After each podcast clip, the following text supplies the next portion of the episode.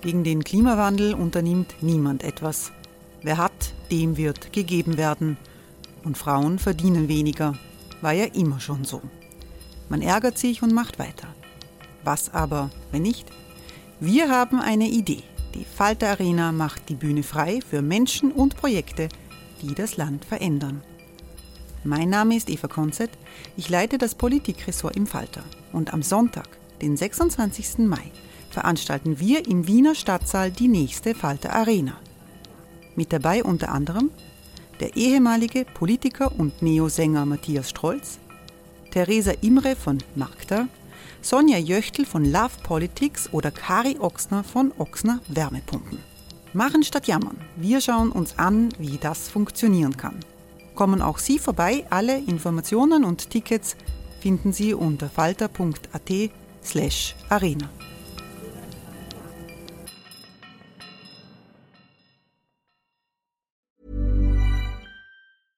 Hey, I'm Ryan Reynolds. At Mint Mobile, we like to do the opposite of what Big Wireless does. They charge you a lot, we charge you a little. So naturally, when they announced they'd be raising their prices due to inflation, we decided to deflate our prices due to not hating you.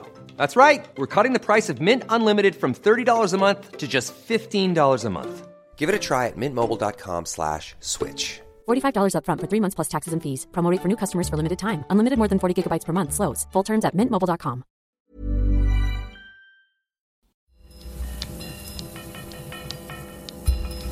Falter Radio, der Podcast mit Raimund Löw.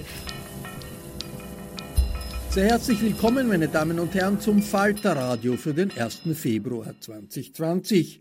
Wolf Biermann ist Dichter, Sänger und politisch engagierter Zeitgenosse. Seine Lieder aus der Dissidentenzeit in der DDR über Che Guevara und gegen die erstickende Bürokratenwillkür haben wir einst in den Wohngemeinschaften im Westen fasziniert gehört. Dann wurde Biermann aus der DDR ausgewiesen. Ausgebürgert blieb er auch in der Bundesrepublik Deutschland ein Mahner und ein Star. Anlässlich des Holocaust-Gedenktages war Wolf Biermann in Wien auf Einladung des psychosozialen Zentrums ESRA. Biermanns Vater, ein Hamburger Kommunist, ist in Auschwitz ermordet worden. Das Gespräch mit dem Liedermacher führte Peter Huemer. Wolf Biermann beginnt seinen Auftritt im Stadtsaal in Wien musikalisch.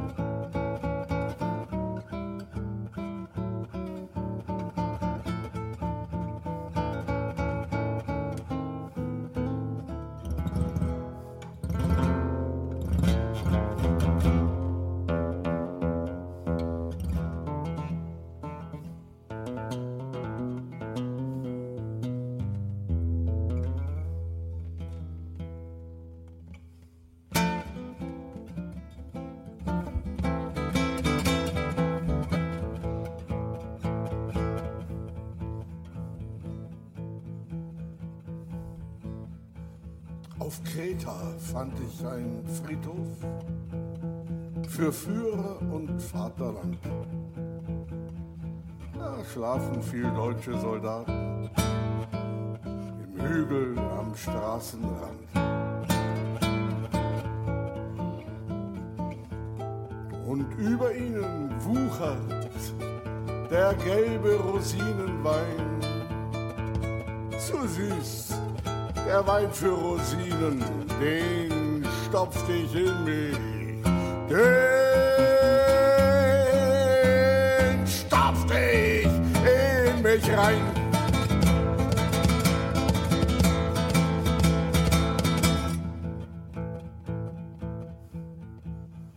Und auf Formentera, da wohnen die Toten bequem direkt am großen Autofriedhof.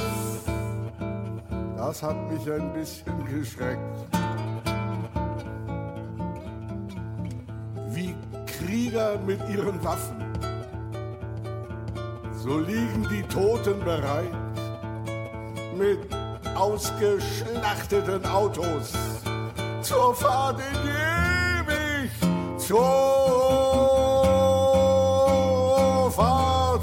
Ewigkeit.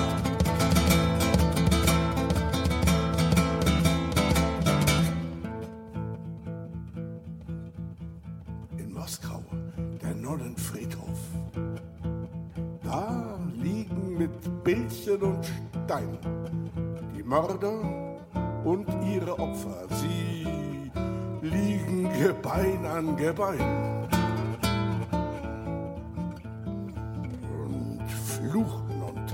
Und wimmern und stoßen und kratzen einander wund und schreien mit blutiger Erde im aufgerissenen, im aufgerissenen Mund.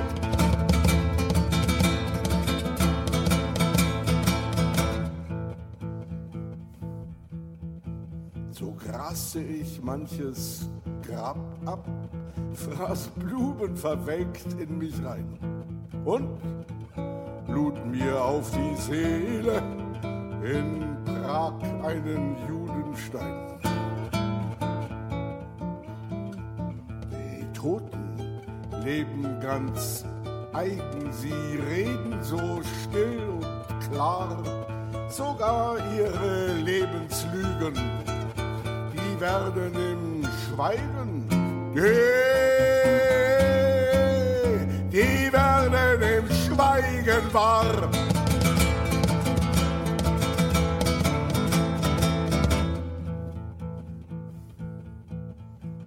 Ich weiß es, die Toten leben und wollen, dass sie einer besucht. Wer kalt an den Kalten vorbeigeht, der wird verhext und verflucht. Ich nicht. Meines Vaters Grabstein steht überall. Ich brauch sein Grab nicht lange suchen. Es ist so leicht zu finden. Dort, dort, wo ein Schornstein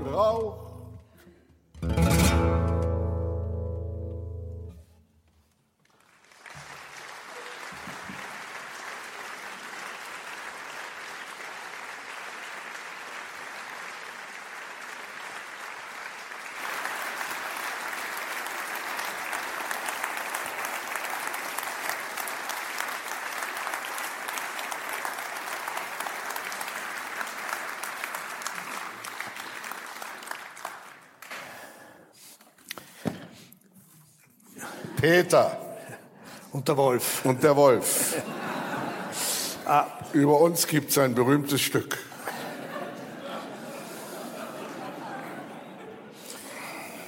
Das wir aber jetzt nicht wiederholen, weil wir unser eigenes machen. Ähm, ihr in Auschwitz ermordeter kommunistischer Vater. Ich hatte den Eindruck, der war für Sie lebenslang eine Kraftquelle im Streit um den richtigen Kommunismus solange Sie noch über den richtigen Kommunismus gestritten haben. Ja, das ist stark untertrieben.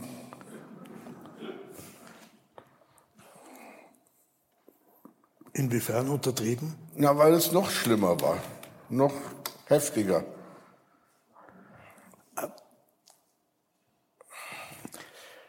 Der Tabori, der Theatermann, der sagte mal zu mir, Wolf, wir beide fahren mal nach Auschwitz. Wir haben da unsere Leute, die ermordet wurden, und wir also nehmen wir ein Kamerateam mit und machen. Und ich sagte, ich kann das nicht. Ich lebe schon mein Leben lang in Auschwitz. Von Anfang an. Ja. Ich muss da nicht hinfahren, da sollen andere Leute hinfahren. Ist mir alles recht. Aber ich bitte nicht. Ich brauche das nicht. Das stimmt, mein Vater, den ich ja nur durch meine Mutter kenne, denn ich war drei Monate alt, als er verhaftet wurde. Und haben ihn einmal gesehen im Gefängnis. Ja, darüber habe ich ja in meinem Buch, das Sie da ja. zufällig auf dem Tisch liegen haben, geschrieben. Das stimmt. Einmal gelang es meiner Mutter in den sechs Jahren, als er als Kommunist, nicht als Jude, ja. eingesperrt war in Bremen-Oslepshausen, in dem Knast dort und im, to im Moor Torf stechen musste. Mhm. Da in verrückten Umständen was eigentlich verboten war, hat es meine Mutter geschafft, mich damit reinzukriegen in so ein Moorstechlager, wo keine Ordnung herrschte so richtig. Mhm. Deswegen. Und so habe ich, darüber habe ich ja geschrieben, wie verrückt es war, dass ich ihn einmal sehen konnte. Und meine Mutter hatte mich auf dem Schoß und er saß ein Tisch dazwischen und er saß auf der anderen Seite. Anfassen durften wir uns nicht. Und naja, über Politisches durften die auch nicht reden, sondern mehr so Privates. Und sie erzählt, was ich für ein wunderbarer kleiner Junge bin und dass ich schon mit Messer und Gabel essen kann. Und dass Sie so und, schön singen. Und dass ich den Spottnamen habe im Hinterhof in Hamburg. Wir wohnten ja in Hamburg ja. in dem Arbeiterviertel ja. Hammerbrook ja. dass ich den Spott oder man könnte auch sagen den Ehrennamen habe, den, der kleine Sänger, weil ich immer morgens zwei Stunden lang sang, wenn meine Mutter zur Arbeit weg war ja. und ich alleine im Bett ja. lag. Naja, und, und dann sagt sie, sing doch deinem lieben Papa mal was vor. Und damals ging es mir schon, sie übrigens heute noch, mich muss man eher darum bitten, nicht zu singen. Und dann habe ich sofort losgelegt und sang, hörst du die Motoren brummen ran an den Feind, hörst du die Motoren brummen ran an den Feind, Bomben, Bomben, Bomben auf England, bom, bom.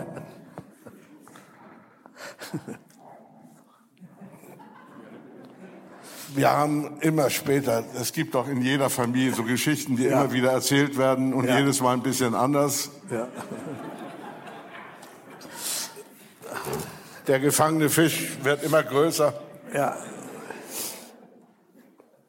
Reden wir jetzt über die Zeit, wo Sie nicht singen, jedenfalls nicht auftreten durften, diese unglaubliche Konsequenz im Widerstand von 65, 1965 bis äh, 76 und ohne je nachzugeben. In dem Zusammenhang äh, denke ich eben an den Vater als Kraftquelle und irgendwie habe ich mir gedacht, führt es auch zur alten Adorno-Frage über das richtige Leben im Falschen. Sie und Ihre Freunde haben für sich in Anspruch genommen, wir führen das richtige Leben im Falschen und haben das definiert als kritische Solidarität. Naja, dieser Satz von Adorno, das, der hatte ja keine Ahnung, das war ja ein Philosoph.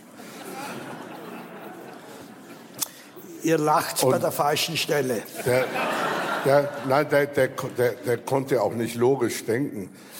Ein, ein richtiges, ein richtiges, ein, ein, ein richtiges Leben kann man nur im falschen Leben leben. Doch nicht im richtigen. Das ist ja tautologisch. Das ist ja ein weißer Schimmel, da lachen ja die Hühner. Das geht doch gar nicht.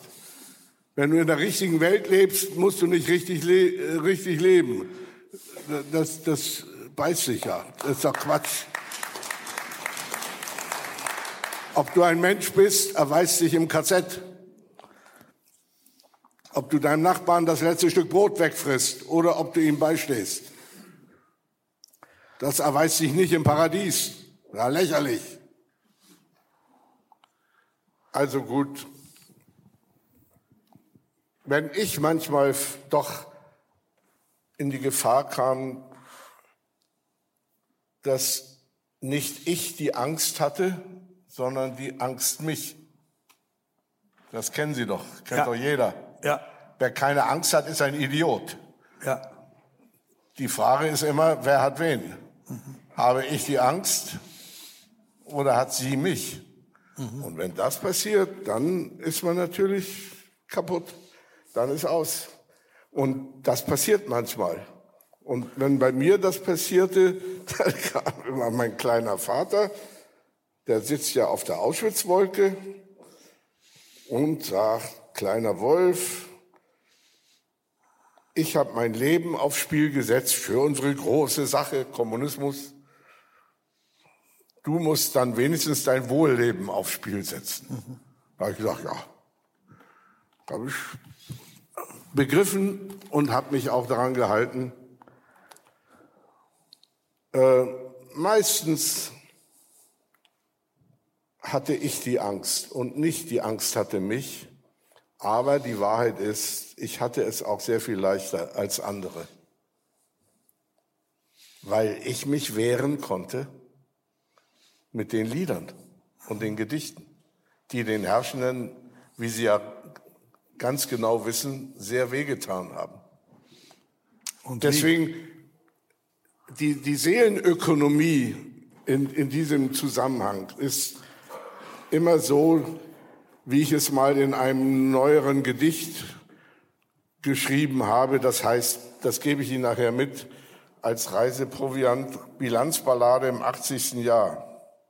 Da heißt es, sah manchen armen geprügelten Hund kaputtgeschlagen begraben und ach, viele gehen, gehen, gingen an Schlägen zugrund, die sie leider nicht ausgeteilt haben.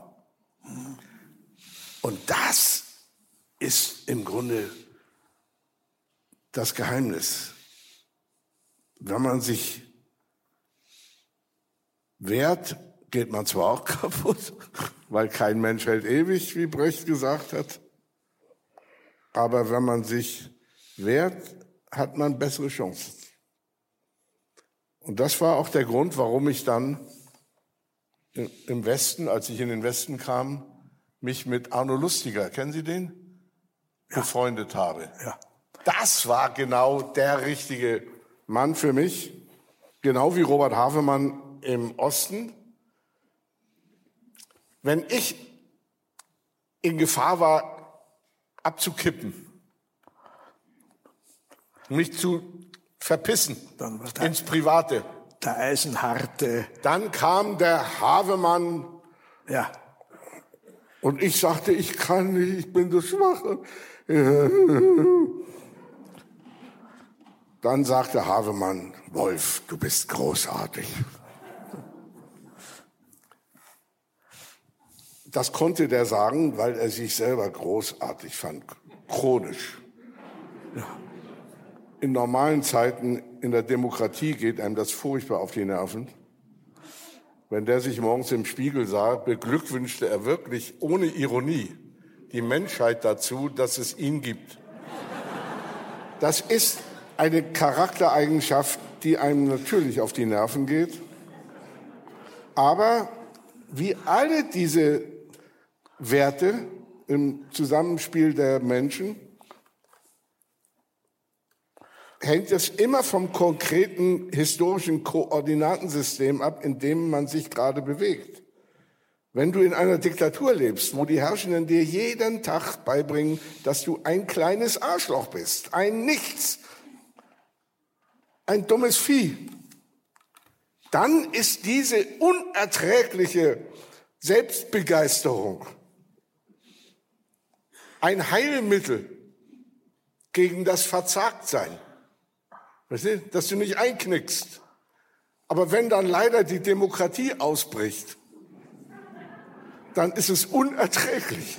Gut, jetzt, sind wir, jetzt ist die Demokratie noch nicht ausgebrochen. Ich hatte bei Habemann auch immer den Eindruck, dass er Sie kannten den ja. Ja, ja, natürlich. Dass er diese Überwachung in einer gewissen Weise genießt, weil sie ihm, ich meine, er war ein zwangspensionierter alter Mann, aber es hat ihm täglich seine Wichtigkeit und seine Bedeutung gezeigt. Das ist gehässiger Wiener Schmäh. Aber stimmt. Oder zumindest das, was ein Hamburger Fischkopf sich darunter vorstellt. Na, ich, ich, weiß nicht, wovon ja. ich rede, aber, aber nein, der Havemann war ja eine Generation älter als ich. Ja. Er war ein Nazi-Kind. Sein Vater war ein großer Supernazi, der seinem Sohn, als der in die kommunistische Partei eintrat, in, den, in der Nazi-Zeit, als also die meisten Kommunisten austraten, tritt der Nazi-Sohn in die kommunistische Partei ein. Sie müssen zugeben, das ist ganz schön gegen den Strich gebürstet. Und der alte Nazi-Vater hat das natürlich mitgekriegt, er war ja nicht blöd, und hat seinem Sohn wirklich angedroht, ihn bei der Gestapo anzuzeigen. Aus Liebe zu seinem Kind, versteht sich.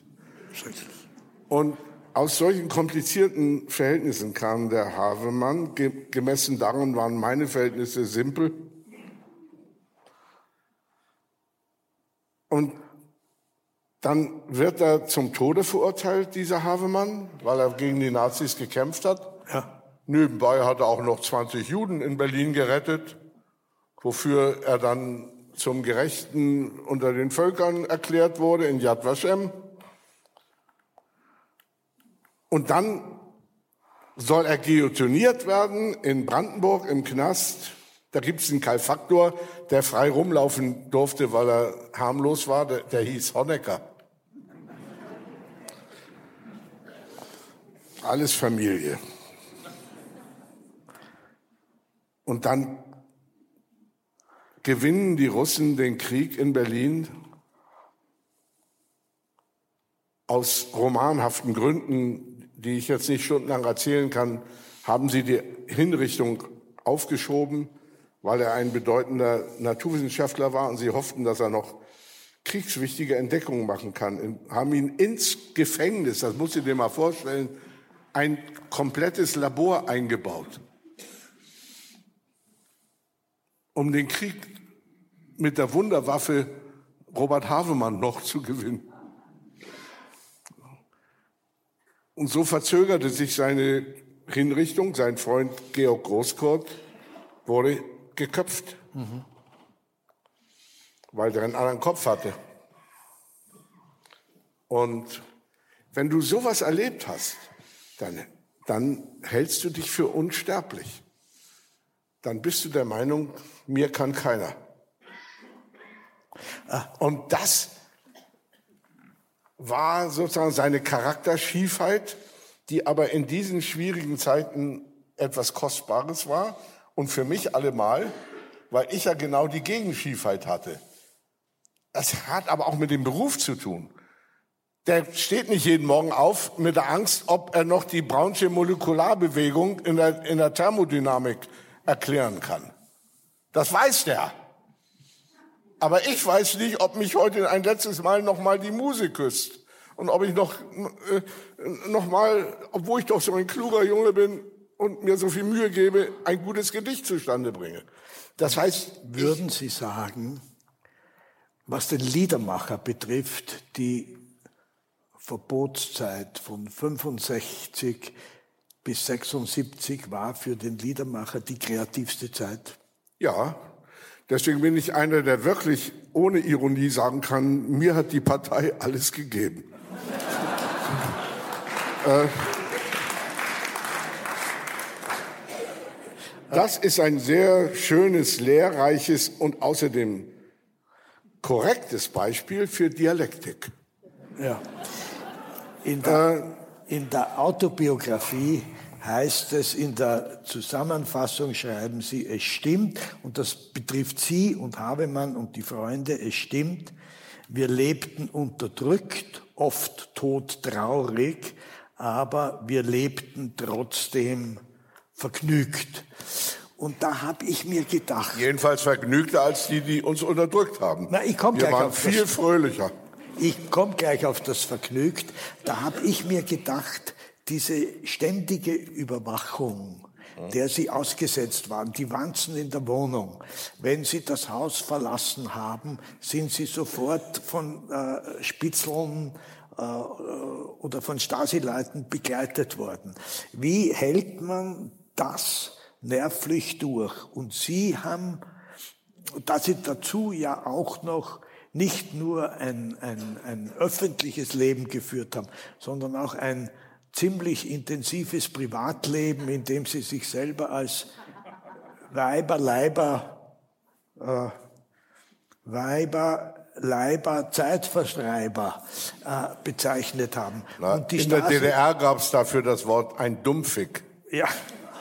Im Spiel der Geschlechter.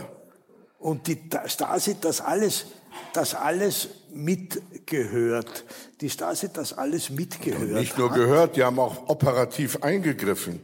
Die haben mir auch die richtigen Frauen ins Bett gelegt. Und ich war auch dämlich genug, mich mit denen hinzulegen. Äh, ich habe in meinen Akten, als, als, als die DDR zusammenbrach, konnten wir ja die Akten lesen. Ich dachte, es sind 80.000 Seiten und meine Frau Pamela sagt, du alter Angeber, es sind nur 50.000. Aber gut, das kann ich bestätigen. Diese Akten sind deutsche Wertarbeit. Das waren keine Idioten. Das waren Verbrecher, aber keine Dummköpfe. Die haben sehr korrekt alles sehr gut aufgeschrieben. Und natürlich haben sie auch operativ nicht nur beobachtet, sondern eingegriffen. Und ich fand einen Maßnahmeplan zur, das war der Terminus technicus in der Staatssicherheit, mhm. Zersetzung, also ein chemischer Begriff, ne? Zersetzung des Staatsfeindes, das haben sie mit vielen gemacht, mit mir auch. Und dazu gehörte interessante Sachen, zum Beispiel falsche medizinische Behandlung. Steht da, wenn du das schwarz auf weiß liest, dann ist das irgendwie nochmal anders. Oder ihn mit Rauschgift in Verbindung zu bringen, damit er drogenabhängig wird oder ihm Frauen ins Bett zu legen, die für den Staatssicherheitsdienst arbeiten. Eine davon hat sich bei mir gemeldet, übrigens danach, mhm. und hat gesagt, Wolf, ich lese jetzt in der Zeitung, dass du deine Akten liest, da wirst du mich auch finden, ich bin die Lerche.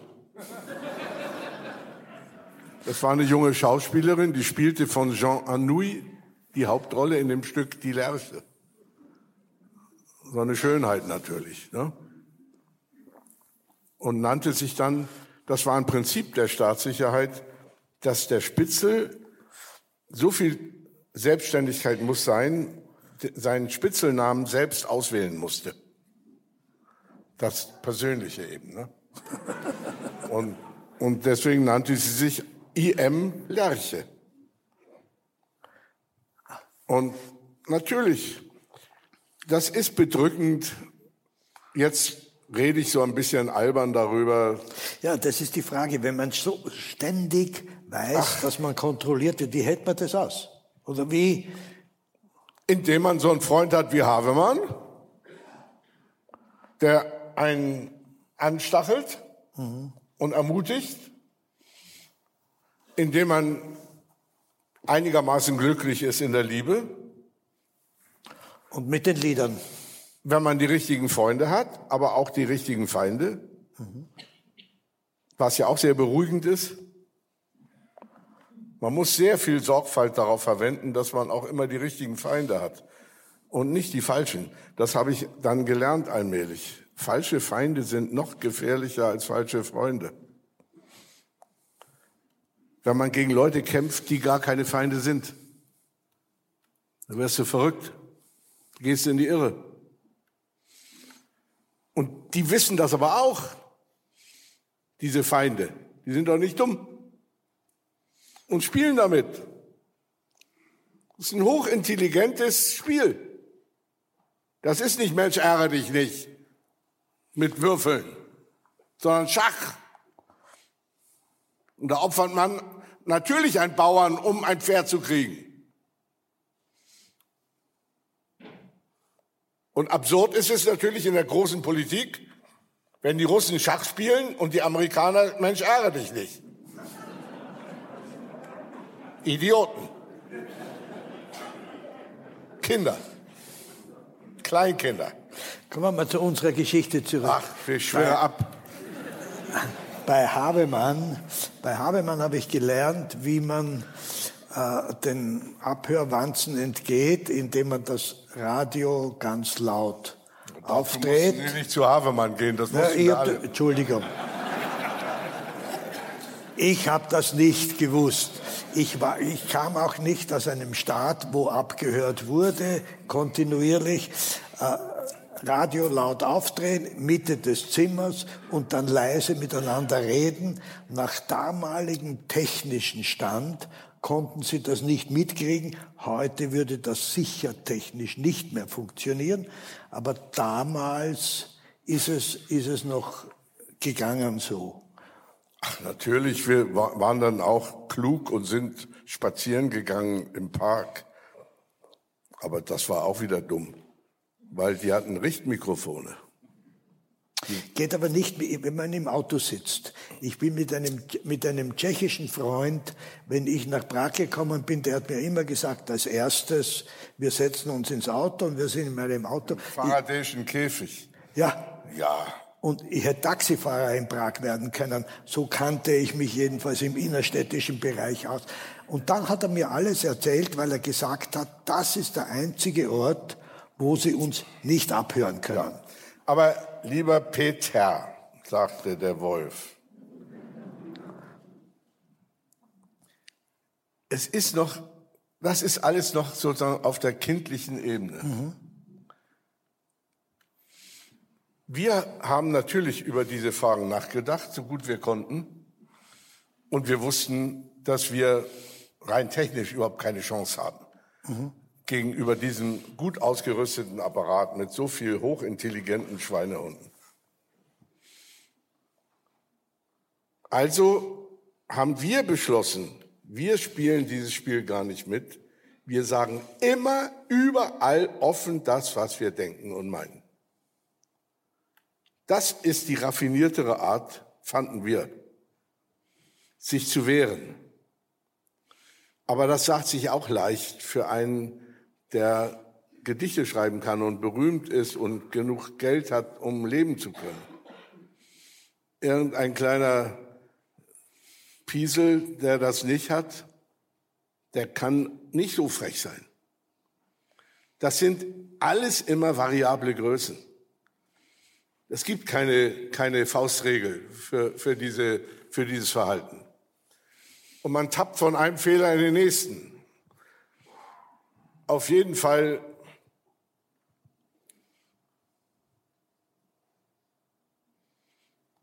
gelangen mir in dieser schweren Zeit bessere Lieder als in der Zeit vorher. Aber das kann auch daran liegen, dass ich inzwischen etwas mehr begriffen habe und etwas älter wurde und nicht mehr so ein Anfänger war. Bleiben wir bei den Liedern. Äh, und, und bei ihrem kommunistischen, ich würde jetzt sagen Privatglauben.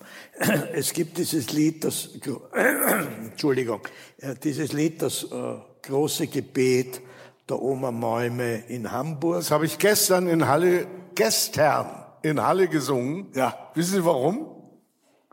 Meine Oma Mäume, die Mutter meiner Mutter, Ja, war ja in Halle geboren und sprach knüppeldickes, richtig. Hallenser, dreckiges Sachsen-Anhaltinisches Sächsisch, das so dreckig ist, dass die Leipziger, die nur 30 Kilometer daneben leben, die Nase rümpfen. und in dem Und, und das Bitte. Lied habe ich gestern in Halle gesungen, weil dort, ich bin nicht auf die Idee gekommen, ich weiß nicht, wer das gemacht hat, die wollen da eine Straße oder einen Platz nach meiner Oma Mäume benennen. Also wenn das Schon. Keine Ehrung ist für meine Oma Mäume, die, die ich liebte und die übrigens in der Familiensituation, nach der Sie am Anfang fragten, ja, die war im Grunde meine Mutter. Die Oma Mäume. Das war die mütterliche Mutter. Und meine Mutter, Emma, war mein Vater. Die kam in die Rolle des Vaters und hat mir meinen Vater so in die Seele geküsst. Nicht geschlagen, aber geküsst. dass ich wahrscheinlich mit meinem Vater enger und inniger aufgewachsen bin als die meisten normalen Leute mit ihrem Vater, der da rumläuft. Aber da er schon ermordet war, kam ich auch nicht in die ödipale Problematik, dass ich ihn totschlagen muss. Das war ja schon gemacht. So verrückt ist das gewesen. Aber das hat mir die Kräfte getrainiert, die ich brauchte im Streit der Welt. Bleiben wir bei der kommunistischen Phase. Also im großen Gebet der Oma Mäume ist der wiederkehrende Refrain, O Gott, Lass, lass... du den Kommunismus siegen. Ja. Ja. Und ich möchte ein zweites Lied dazu nehmen, als der Sohn vom Robert Habemann, der Flori Habemann, äh, Anfang der 70er Jahre in den Westen abgehauen ist, Ja. haben sie darüber ein Lied geschrieben und in dem kommt die Strophe vor, die DDR auf Dauer braucht weder Knast noch Mauer, wir bringen es so weit, zu uns fliehen dann die Massen, die Menschen, die Menschen und gelassen sind wir darauf vorbereitet. Ja, sehr Ah, komisch. War das, war das Anfang der 70er Jahre eine reale Hoffnung? Haben Sie sich vorstellen können, dass diesen richtigen Kommunismus einmal zu erleben? Na, das war doch das ganze Geheimnis unserer Standhaftigkeit, dass wir die Illusion hatten, die besseren Kommunisten zu sein. Wenn ich nicht diesen kommunistischen Kirchenglauben gehabt hätte, dann wäre ich abgeklappt. Das ist ja auch der Grund, warum ich so viel mutiger war als die fast alle meiner Generation, wie Volker Braun, den Sie doch kennen, großer Dichter nach meiner Meinung, anders als euer Handke. Und und Christa Wolf und Heiner Müller, die waren ja auch nicht dumm. Das waren tolle, kluge, wunderbare Leute. Verstehen Sie? Wir dachten in den meisten Fragen sehr ähnlich. Es unterschied uns gar nicht so viel, außer das Talent natürlich. Aber eins unterschied uns fundamental. Ich war durch Zufall der Geburt, das kann sich ja kein Ei aussuchen, in welchem Nest es ausgebrütet wird, in einem Kommunistennest ausgebrütet. Und die anderen waren Nazi-Kinder. Absolut schuldlos, das versteht sich. Aber das hat Folgen. Da könnt ihr in Österreich doch wohl mitreden. Und das führte dazu, dass diese Nazi-Kinder im Streit mit den Herrschenden in der DDR viel bescheidener waren als ich. Weil die schämten sich aus tiefem Herzen und aus scharfem Verstand für ihre Eltern und wollten natürlich beweisen, dass sie keine Nazi sind oder keine Nazi-Kinder oder nicht äh, die Krankheit ihrer Eltern haben, dass sie sauber sind, gesund. Und das führte aber dazu, dass sie ihre Kritik an den Verhältnissen immer in geradezu demütiger Bescheidenheit vorgetragen haben. Meint ihr nicht, Genossen, man könnte, ich, ich weiß, dass ich nichts weiß, aber, aber könnte, während ich mit der ganzen Brachialgewalt des rechtmäßigen Erben sagte, ich, du nicht, ich bin der Kommunist und ihr nicht. Und das nennt man auf Deutsch die immanente Kritik. In dieser Tonart hat Martin Luther mit dem Papst geredet. Das war doch seine Brachialgewalt, dass er dem Papst nicht vorwarf, dass er falsch an Gott glaubt, sondern dass er der Teufel ist. So. Verstehen Sie? Das ist immer in der Menschheit so gewesen. Das ist die immanente Kritik. Die tut am meisten weh. Und das kann das einzelne Menschenexemplar sich nicht aussuchen. Äh, jetzt, äh, ob, es, ob es so macht oder anders. Das nennt man Schicksal. Jetzt weiß ich nicht, ob Sie tatsächlich geglaubt haben, diese DDR je erleben zu können, in die die Massen aus dem Westen flüchten. Und ich weiß auch nicht, ob sie das Gegenteil sich haben vorstellen können, nämlich bei Lebzeiten das Ende der DDR zu erleben. Na, ich wusste ganz genau, dass die DDR länger hält als ich. Und jetzt ist sie 30 Jahre schon Ja, weg. schön, wenn man sich so irrt. äh, und ich muss selbstkritisch hinzufügen, sehr gut, dass ich dazu beigetragen habe mit meinen Liedern, dass ich so wunderbar Unrecht behalten habe. Ist doch prima. Ja. Das muss ich zugeben. Die Lieder und Gedichte haben viele Menschen in der DDR ermutigt, gestärkt, erheitert, bei Laune gehalten, zum Nachdenken äh, verführt. Also Marcel Reich-Ranitzky würde sagen, gute Ware. Weil die Lieder insgeheim verbreitet waren, was für die, die die Lieder hatten und weitergegeben haben, nicht ungefährlich gewesen ist, wie wir wissen. Ja. Jetzt, als ich sie kennengelernt habe, das war Mitte der 70er Jahre, da waren sie schon zehn Jahre verboten.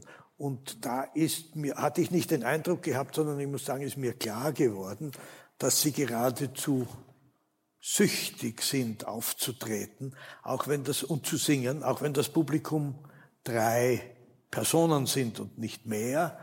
Und äh, ich weiß nicht, ob von dieser Sucht aufzutreten, auch wenn es das allerkleinste Publikum ist, noch etwas. Das war keine Sucht, das war Notwehr. Notwehr. Nennen wenn du, Notwehr. wenn du, wenn du Lieder schreibst, die du ja nicht für deine Oma machst, ja. sondern nur für die Menschheit, aber irgendwie an die Menschheit nicht rankommst, dann missbrauchst du jeden, der dich besucht. Der muss zur Strafe erst mal zwei Stunden die neuen Lieder hören. Da bleibt dem gar nichts Walter Ulbricht und ich will Ihnen sagen, wenn ich diesen Knall nicht gehabt hätte, diese Schiefheit, diese, heute ist das bei mir nicht mehr so. Weil ich meinem Affen ja Zucker geben kann auf der Bühne. Wenn ich das nicht gemacht hätte, wäre ich eingetrocknet und ver, ver, ver, vermickert und vertraurigt. Und es hat auch eine rein sportliche Seite. Ich weiß, Sie haben es mir vorhin erzählt, natürlich haben Sie die viereinhalb Stunden im Fernsehen gesehen, in der Nacht. Köln.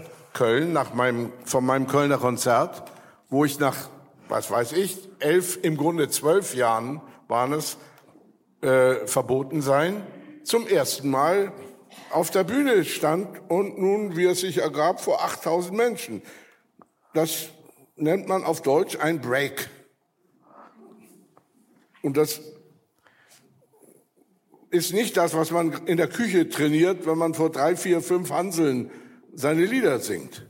Das ist doch eine andere Nummer. Aber wenn Sie sich recht erinnern, ich habe im Grunde in diesem riesen Saal da, in dieser Halle, gesungen, als wäre ich in meiner Küche, als wäre ich in meinem Zimmer. Und es hat eben auch die sportliche Seite. Ich habe mich in viereinhalb Stunden nur einmal versungen. Das kann man doch nur, wenn man gut trainiert ist.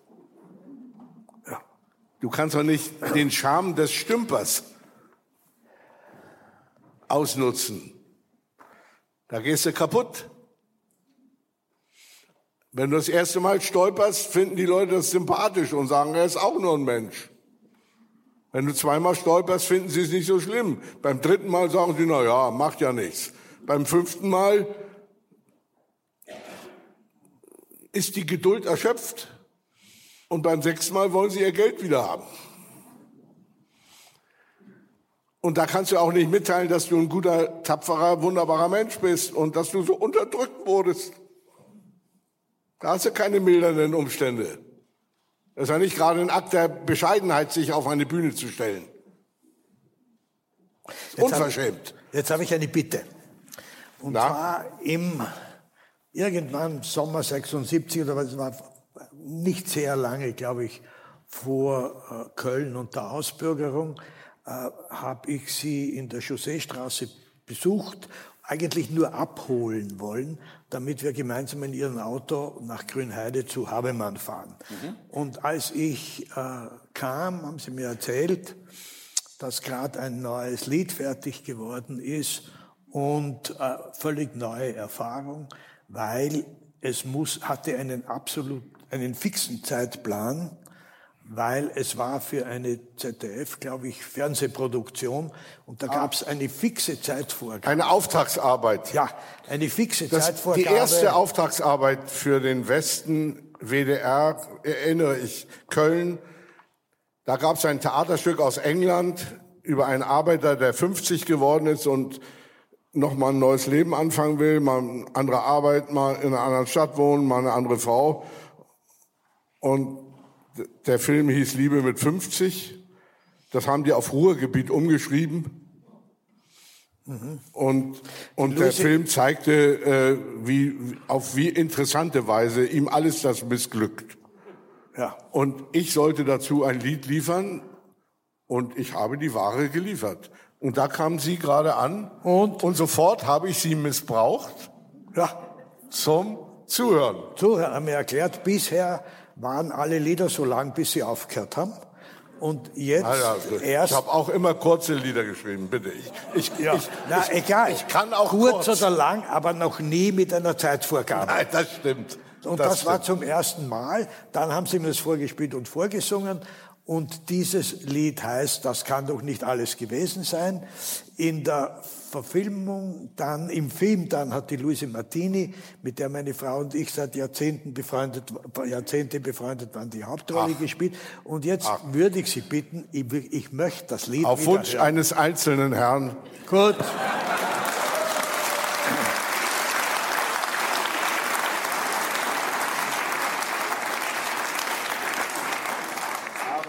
lieber Peter Huemer, Huemer, Huemer, ja. Huemer. Ja. Lieber Peter Huemer, wie drehen wir das jetzt hin? Als raffinierte Moderatoren können Sie das wahrscheinlich.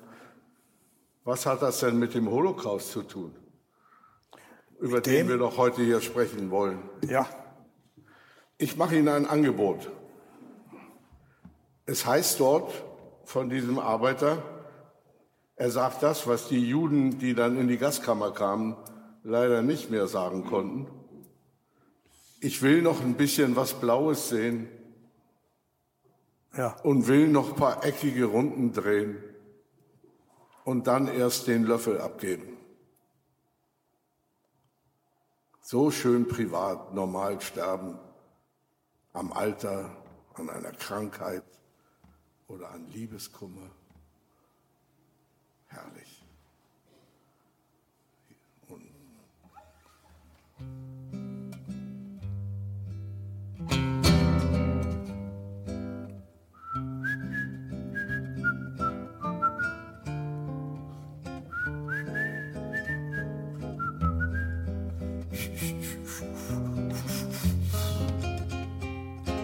na, na.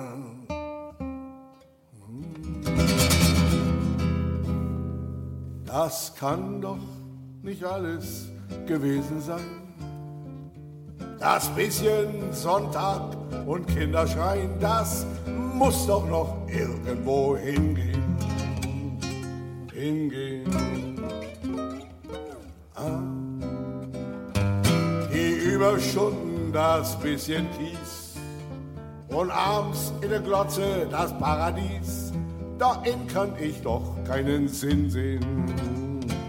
Sinn sehen. Ah.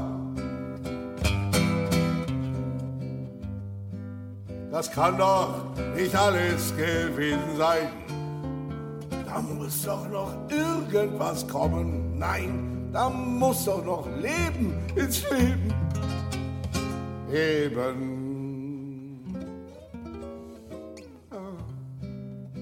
Hey Kumpel, wo bleibt da im Ernst mein Spaß? Nur schaffen und raffen und husten und Hass und dann noch den Löffel abgeben. Eben. Ah. Das soll nun alles gewesen sein. Das bisschen Fußball und Führerschein. Das war nun das donnernde Leben. Leben. Ja. Ich will noch ein bisschen was Blaues sehen und will noch paar eckige Runden drehen und dann erst den Löffel abgeben. Eben.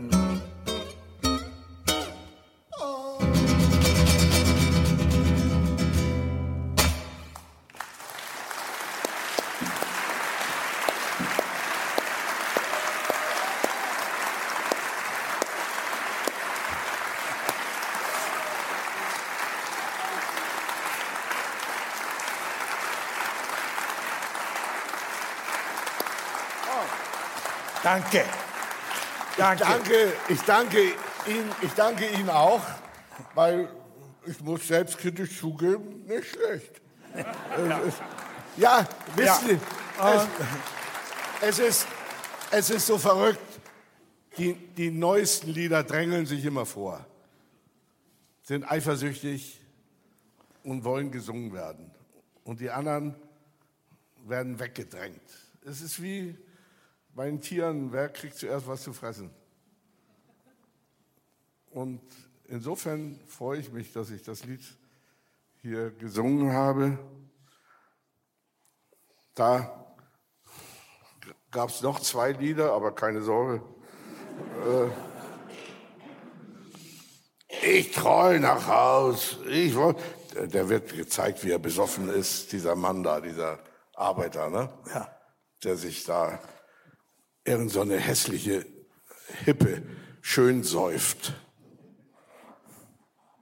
Kennen Sie den Ausdruck hier in Österreich? Er säuft sich die Weiber schön.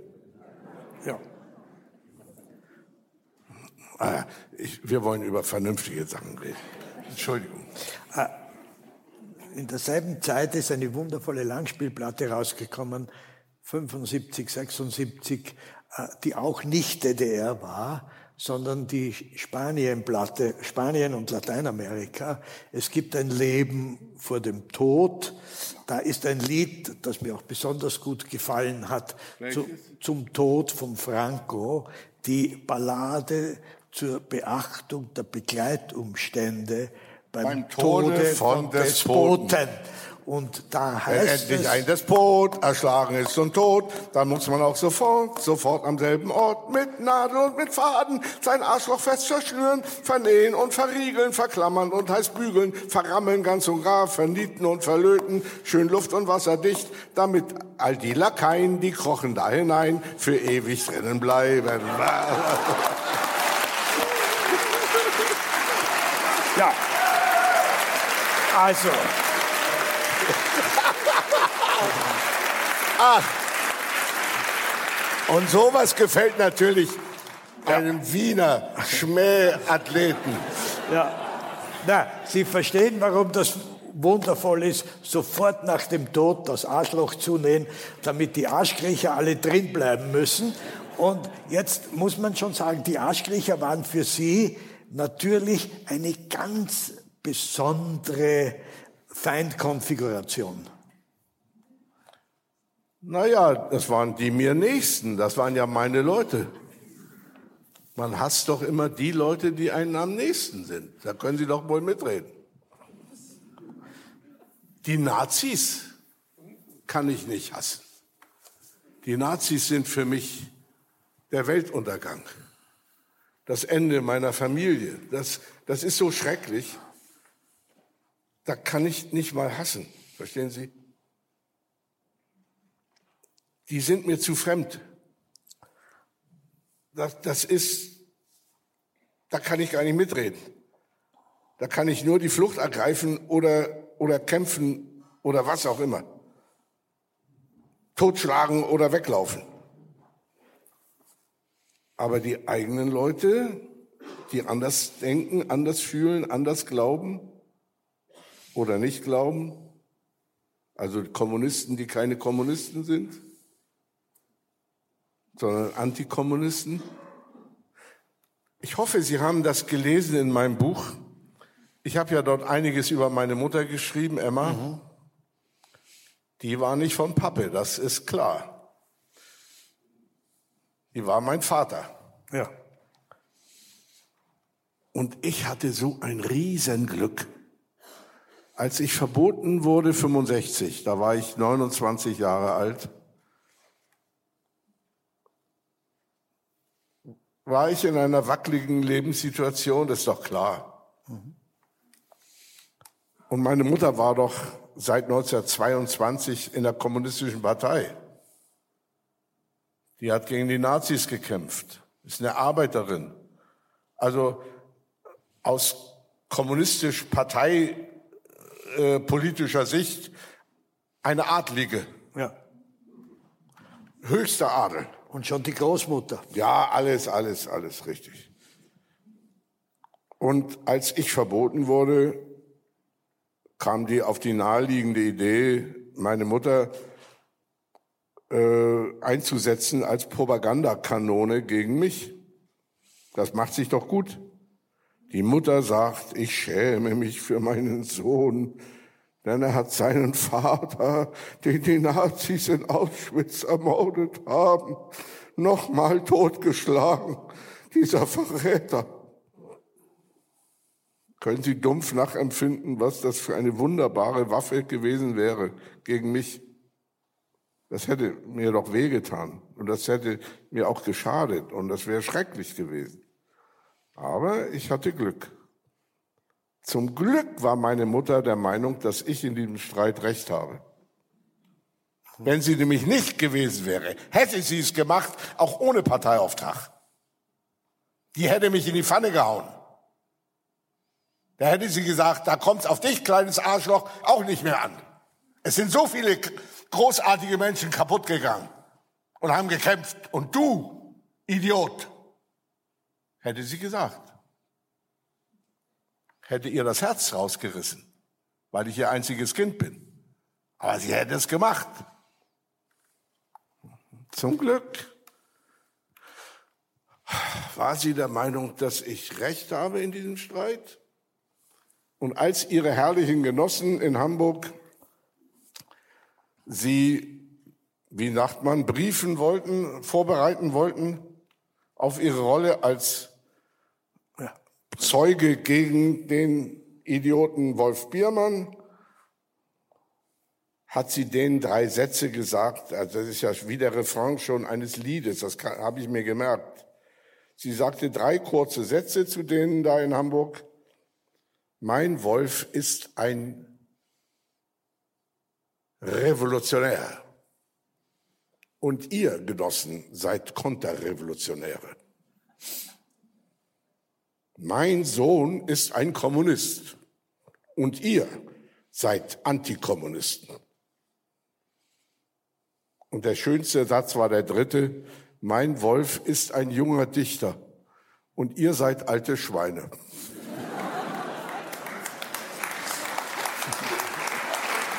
wenn man, wenn man so eine Mutter im Rücken hat, dann haben Leute wie Walter Ulbricht sehr schlechte Karten im Streit. Bin ich nicht ein Glückskind? Wirklich. Ohne, ohne Albernheit. Wirklich. Das ist ja Glück. Ja, ich hatte immer viel Glück.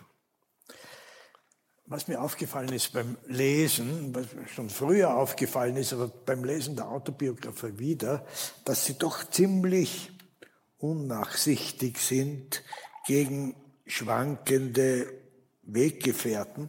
Und da will ich mit Ihnen über den Begriff Mut reden. Ich bringe zunächst ein Zitat. Sie schreiben über Stefan Hermlin, wie unser nobler Poesieplebejer Hermlin sich zu erhabener Pose wie ein Tier in Todesnot aufblies, um seine Ängste als Aggression zu kaschieren.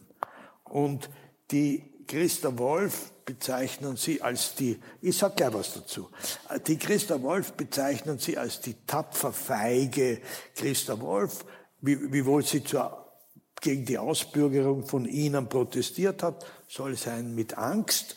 Und ich meine, das ist Mut.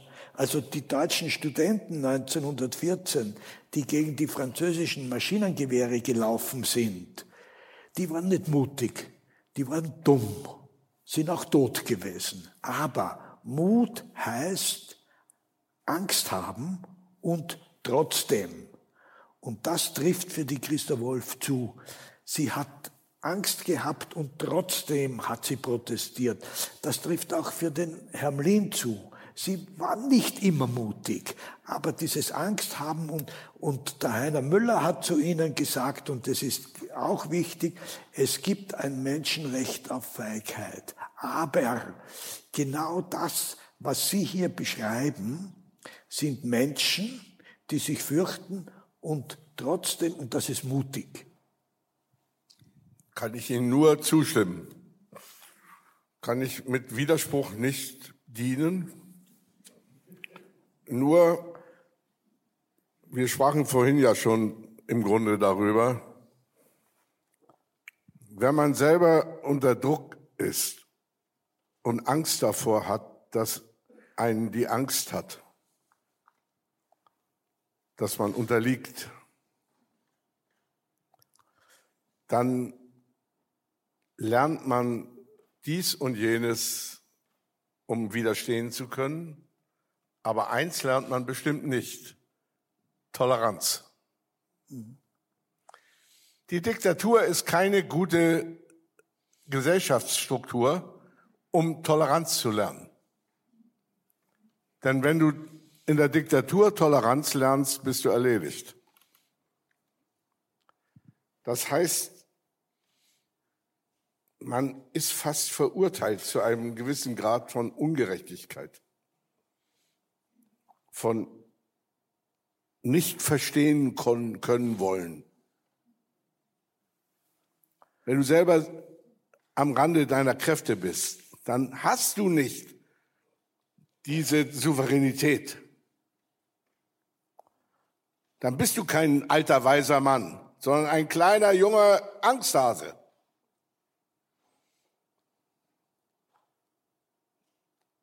Es gibt darüber keine allgemeinen Regeln, nach meiner Meinung, sondern immer konkret und jedes Mal anders. Und es spielen so viele Dinge eine Rolle. Wie weit einer, dass man zu weit gehen muss, weiß jeder Anfänger. Aber wie weit zu weit? Und wann? Und gegen wen? Das sind variable Größen. Und das muss man rauskriegen im Stoffwechsel mit der Menschheit, im Streit der Welt. Das ist auch ein, ein Suchen, ein Tasten.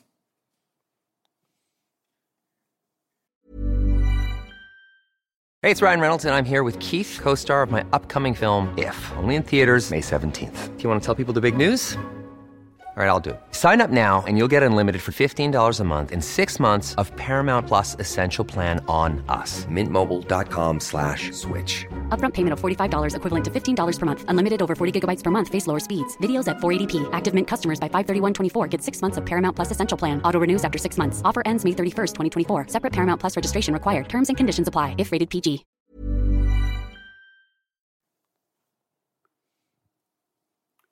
Ich wusste immer, dass die Frage, wie einer zu weit geht, auch davon abhängt, in welchem Genre er zum Beispiel Literatur schreibt. Wenn Sie Theaterstücke schreiben, wie Heiner Müller, dann brauchen Sie ja wohl ein Theater, wo die gespielt werden, oder nicht? Aber ein Lied, das ich schreibe, kann ich mit der Hand abschreiben und auf ein Tonband singen und gebe es einem Freund und der kopiert es. Und die kopierte Kopie wird nochmal kopiert. Und wenn Sie Mathematik gelernt haben, was eine geometrische Reihe ist, dann verstehen Sie sofort die alte Geschichte, die jeder kennt vom Schachbrett mit den Reiskörnern. 2, 4, 8, 16, 32, 64. Das ist eine Art explosionsartiger Verbreitung. Wir nannten das mit dem russischen Wort Samistat. Selbstherausgabe auf Deutsch. Ja, jetzt kommt aber noch was dazu, nämlich es gab nicht nur den Samistat in der DDR, sondern die Lieder sind in den Westen gelangt auf geheimen Wegen und dort äh, sind äh, die Schallplatten produziert worden und das beantwortet auch die Frage, wovon Sie in den elf Jahren Ihres Verbots gelebt haben. Ja, das habe ich mir große Mühe gegeben in diesem Buch mit größter Genauigkeit. Ich habe sehr gern über dieses peinliche Thema geredet. Geld, Geld, Geld, Geld, Geld. Um sie ein bisschen zu foppen, allerdings mit einer Wahrheit. Ich hatte in all diesen schweren Jahren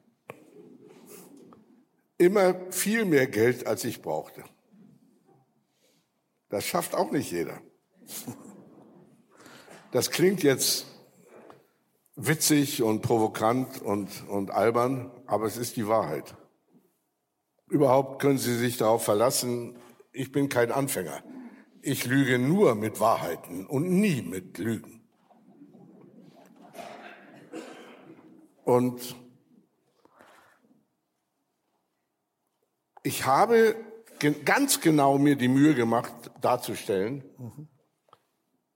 warum ich in diesen schweren Jahren es so leicht hatte mit dem Geld. Ich hatte so viel Geld, dass ich sogar vielen Freunden, die kein Geld hatten und die nicht dieses Privileg hatten, helfen konnte mit Geld. Was ja auch sehr schön ist. Gefällt auch einem selber gut. Macht einem übrigens auch Mut. Selber. Ich kann Ihnen das stundenlang erzählen, aber äh, das Ja. ist. Äh, soll ich das kurz andeuten oder, oder sollen die das Nein. selber lesen? Ich, ich Bitte, das wenn, ist das die, Buch. Wenn die, wenn die Zeit, Ja. wenn die Zeit reicht, erzähle ich Ihnen das stundenlang. Ich, äh, oder, oder wenigstens kurz angedeutet. Ich habe es gelesen. Es ist auch literarisch großartig und es ist sehr spannend. Äh, jetzt äh, nächste. Nächste Frage. Nein, die Geschichte mit dem Geld ist klar. Nächste Frage. Es gibt diese Standardformulierung, die Ausbürgerung des Wolf Biermann sei der Anfang vom Ende der DDR gewesen. Sie sagen, das stimmt eigentlich nicht, sondern der darauffolgende Protest der Schriftsteller, mit dem die Nomenklatura nicht gerechnet hatte. Richtig. Das war der Anfang vom Ende. Und da sind alle diese schwankenden, die sie als schwankend bezeichnen, Weggefährten, der Stefan Hermlin, die Christa Wolf, der Stefan Heim und der Heiner Müller und, und, und. Ja, und Günter Kunert, der jetzt gerade gestorben ist, und Jurek Becker, mein Freund. Ja. Aber ich weiß auch, wie Sie, schon, wie Sie schon dunkel ahnen, wie kompliziert diese Gemeinschaft war. Die waren untereinander zerstritten, neidisch, ängstlich, falsch und in, wie im richtigen Leben. Also, diese edle Einfalt hatten die doch nicht. Die fühlten sich, als ich ausgebürgert wurde, selber bedroht, mit Recht. Stefan Heim hat das elegant formuliert. Er sagte, wir haben jetzt die große Sorge, dass das Ausbürgern sich einbürgert. naja, das ist eine witzige Formulierung und stimmt ja auch. Die haben nicht für mich gekämpft. Die fanden mich zum Teil auch zum Kotzen anstrengend. Alles wie im richtigen Leben. Die haben für sich selber gekämpft. Die waren nicht engagiert wie man so sagt, sondern die haben um ihre eigene Existenz gefürchtet und das zu Recht. Und das Interessante ist für Sie als jemand, der sich einen historischen Überblick machen muss über diese Zusammenhänge, das ist ja Ihr Beruf, äh, es war das erste Mal in der ganzen DDR-Geschichte und das letzte Mal in der ganzen DDR-Geschichte, dass die Schriftsteller ihre Eitelkeiten, ihre Ängste, ihren Individualismus, ihre, ihre, ihre, ihre, ihre ganzen kleinen Kram beiseite geschoben haben und sich zusammengerottet haben zu, diese, zu dieser Erklärung. Ja, und, und das ist also vorher nicht passiert und auch danach nie wieder. Und es stimmt, was Sie sagen. Die Ausbildung von Biermann war nicht der Anfang vom Ende der DDR. Kein Staat bricht zusammen, weil ein junger Mann mit der Gitarre in den Westen gekickt wird. Das sind ja inkommensurable Größen. Das ist ja lächerlich. Was die DDR so tief erschüttert hat, war die unerwartete Protestbewegung in der Bevölkerung. Und die wiederum, das ist nun allerdings interessant, wäre nach meiner Vermutung, wissen kann ich das nicht, niemals passiert, wenn nicht diese 13 Schriftsteller ihre Eitelkeiten, ihre Ängste, ihre Missgunst gegeneinander überwunden hätten und diese gemeinsame Erklärung sich abgerungen hätten. Und dann haben sie die war sozusagen der, wie sagt man, der Kristallisationspunkt. Ja an dem sich die sogenannten einfachen Menschen, die Arbeiter in VB Karl Zeiss Jena, die Studenten, die, die, die, die, die Arbeiter in den Fabriken, die Studenten, die, die Schüler, sich ran angedockt haben. Viele Schauspieler, Künstler haben sich ja, dann so, sofort Manfred angeschlossen. Krug hat die Gelegenheit sofort ergriffen und hat alle seine Kollegen terrorisiert mit dieser Schriftstellererklärung, die er ja nicht selber verfasst ja. hat und hat sie so lange genervt, bis sie unterschrieben oder ihn rausschmissen. Mhm. Und das hat er auch mit kalten äh, Kalkül gemacht. Keine Sorge. Es war kein, kein Träumer. Katharina Thalbach, Armin Müller-Stahl und alle, so weiter. Alle, alle Leute, die mich liebten und auch Leute, die mich zum Kotzen fanden, alles schön gemischt, wie im richtigen Leben, haben das unterzeichnet. Und damit konnte keiner rechnen. Damit habe ich sowieso nicht gerechnet. Die, die es gemacht haben, haben auch nicht damit gerechnet. Das nennt man dann Weltgeschichte. Und interessant, die Herrschenden im Politbüro der SED, die waren ja auch nicht blöd, die konnten sich aus, ausrechnen, dass es solche Typen wie Sie im Westen äh, eine Sendung machen und dann irgendwie darüber schimpfen, dass der kleine Biermann ausgebürgert ist. So waren Sie doch wohl ge gebaut, denke ich mir. Ja, ja, ja, das geben Sie selbstkritisch zu, nicht wahr? Also, damit haben die gerechnet und waren bereit, das zu ertragen. Aber sie haben nicht damit gerechnet, dass das die DDR so tief aufwühlt. Und das war in der Tat dann der Grund, warum die DDR so tief erschüttert war. Und gerade vor ein paar Tagen hat mich ein Kollege von Ihnen äh, erinnert daran. Ungefähr zwei Jahre nach der Ausbürgerung fragte irgendein so kecker Westjournalist eine Frage, in einem genehmigten Interview mit dem Genossen Erich Honecker, mhm. dem Chef, ja. dem Nachfolger von Ulbricht. Eine Frage, die er nicht, äh, die nicht genehmigt war. Das war immer vorher alles abgesprochen, damit es auch schön lebendig ist. Ich meine, dass, dass der Genosse, der da befragt wird, nicht irgendwie überfordert wird. Und da hat dieser ehrgeizige, freche, was weiß ich, kluge, unbotmäßige Journalist nach Biermann gefragt. Also ein Tabuthema.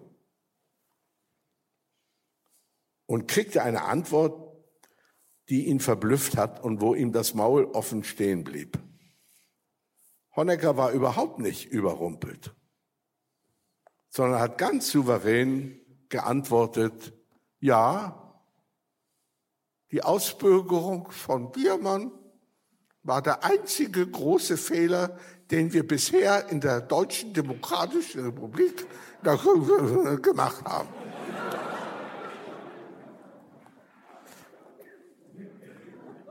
Und da klappte dem Kollegen von Ihnen der Kiefer runter. Und dann haben die Kreml-Astrologen, die das dann immer tiefer verstehen, damit auch die einfachen Leute mitreden können, das äh, natürlich wieder missinterpretiert. Denn jeder missversteht so gut er kann. Das, das stand dann in den Zeitungen, das las ich ja dann selber auch. Honecker tut es leid, dass Wolf Biermann nicht mehr bei ihm in der DDR ist. Je, natürlich hieß das in klares DDR-Deutsch übersetzt. Wir hätten den Hund doch lieber einsperren statt aussperren sollen. Und das weiß ich übrigens, das steht nicht in meinem Buch, weil ich, als ich es schrieb, es gar nicht wusste. Oder doch?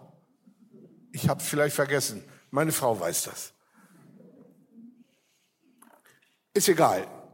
Nach dem Fall der Mauer stellte ich im Berliner Ensemble, wo ich ja oft Konzerte mache, ein neues Buch vor. Ich weiß gar nicht mehr, was das war. Irgendein Buch. Und da erschien ein interessanter Mann den ich normalerweise ja nicht treffen würde. Das ist der Schabowski, der aus Versehen die Mauer einen Abend zu früh geöffnet hat. Sie kennen ja die berühmte ja. Geschichte, das wird ja immer wieder gezeigt im Fernsehen. Das war kein Dummer. Im Gegenteil. Ein sehr kluger Mann. Natürlich ein Verbrecher. Natürlich einer, der sich als hoher Funktionär des Machtapparates nicht mit Ruhm bekleckert hat, aber er unterscheidet sich von den anderen Idioten, dass er nach dem Fall der Mauer die Wahrheit gesagt hat. Und nicht gesagt hat, ich bin unschuldig, ich weiß von nichts. Und der hat mir etwas Interessantes gesagt. Dass nach der Ablösung Ulbrichts durch Honecker, als der neue Chef Honecker hieß, machten die, wie das jeder Kaufmann tut, einen Kassensturz. Wo stehen wir? Wie ist unsere Bilanz? Wo haben wir Schwierigkeiten, die wir jetzt endlich beheben müssen? Das gilt auch für Staaten. Und da haben die im Politbüro also einen politischen Kassensturz gemacht. Und da war eine Rubrik auch, eine kleine Rubrik natürlich, der Biermann. Was machen wir mit diesem Biermann?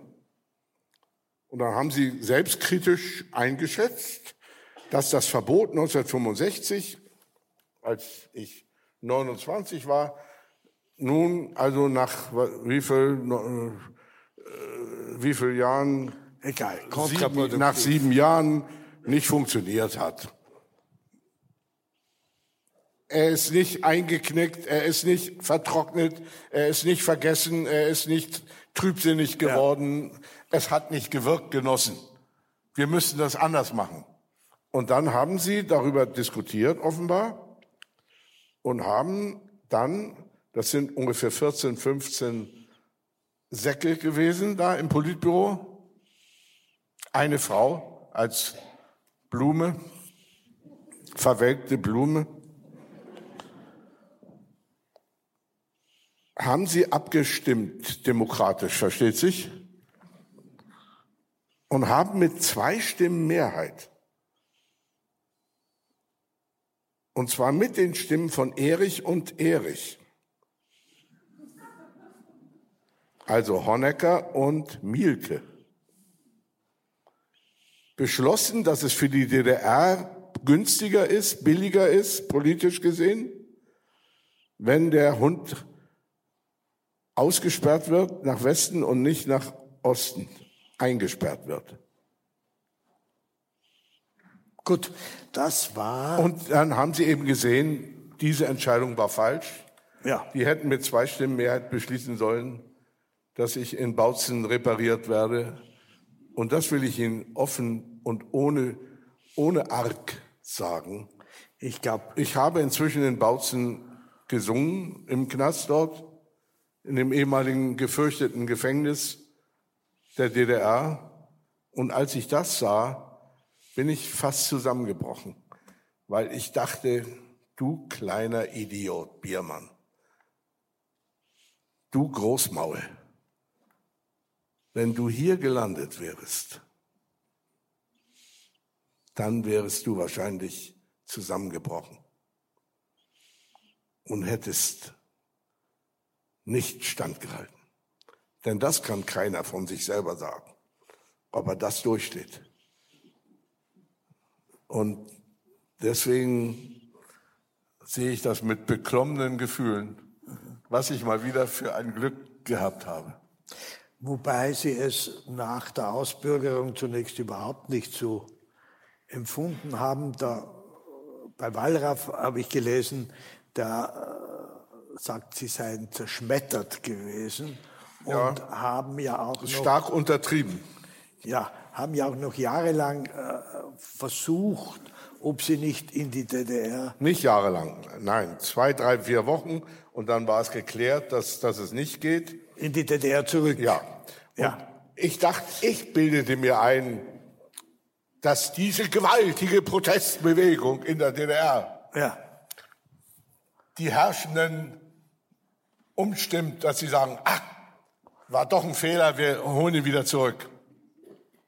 Das, aber das war dann schnell klar, das ging nicht und ich musste. Und wie lang was? sind Sie noch Kommunist geblieben, also mit Ihrem Privatkommunismus, also dem richtigen Kommunismus? Ja. Das hat noch Jahre gedauert. Na klar, die Nazi-Kinder meiner Generation hatten es leichter, mit dem Kommunismus zu brechen. Ich hatte ja immer Angst, dass ich meinen ermordeten Vater noch mal totschlage. Ich wollte doch kein Verräter am Kommunismus, am richtigen, versteht sich sein. Deswegen brauchte ich länger als andere und das gelang mir erst 1983, da war ich schon 46 Jahre alt oder so. Und darüber habe ich ja auch in meinem Buch geschrieben, wem ich es verdanke. Manes Sperber. Manes Sperber in Paris, dem Schriftsteller, dessen Buch Träne, wie eine Träne im Ozean. Wie eine Träne im Ozean. Wie eine Träne im Ozean, bestimmt mancher hier kennt. Der, das habe ich genau beschrieben, weil das hochinteressant auch für andere Menschen ist. Der hat mir den verfaulten kommunistischen Backenzahn gezogen. Der war ein Psychologe nebenbei auch viel erfahrener als ich und kam auf die raffinierteste Art, die es überhaupt geben kann. Er sagt, Herr Biermann, Sie sind viel dümmer als Ihre Lieder.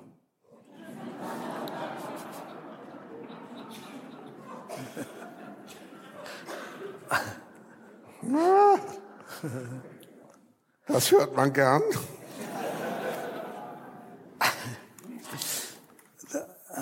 Und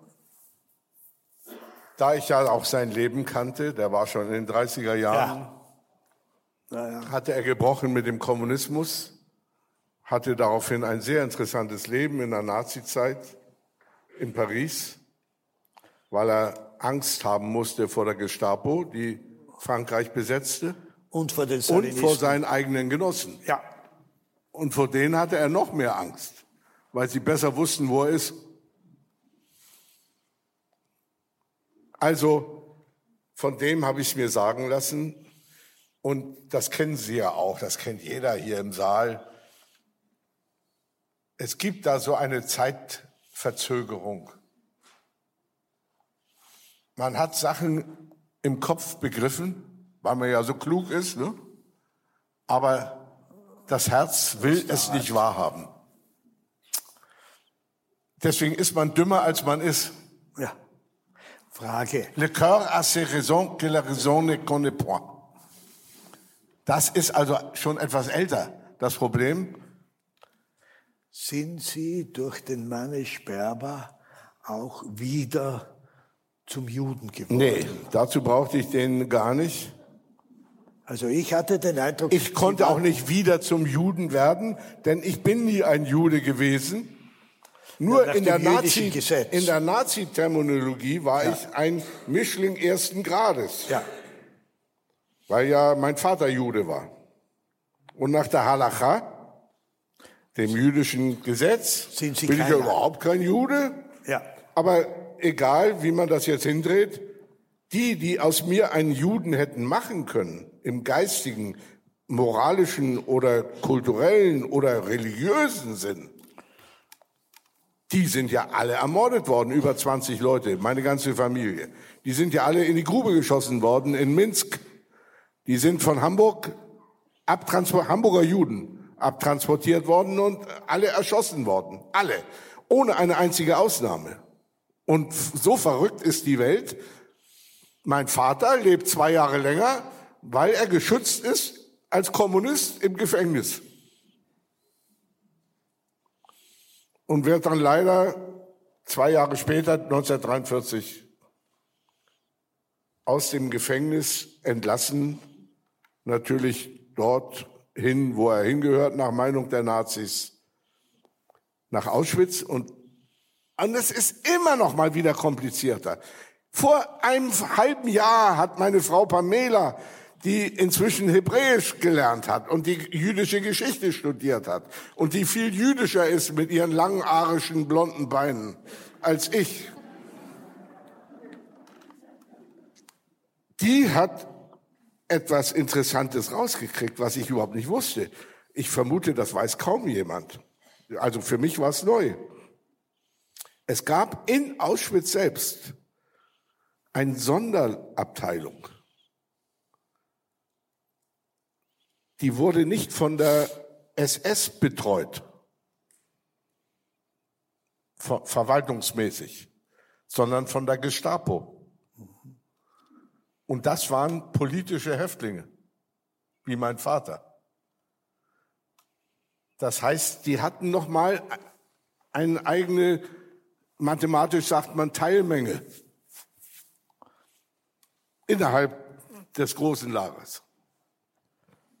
Aber egal, am Ende war er tot und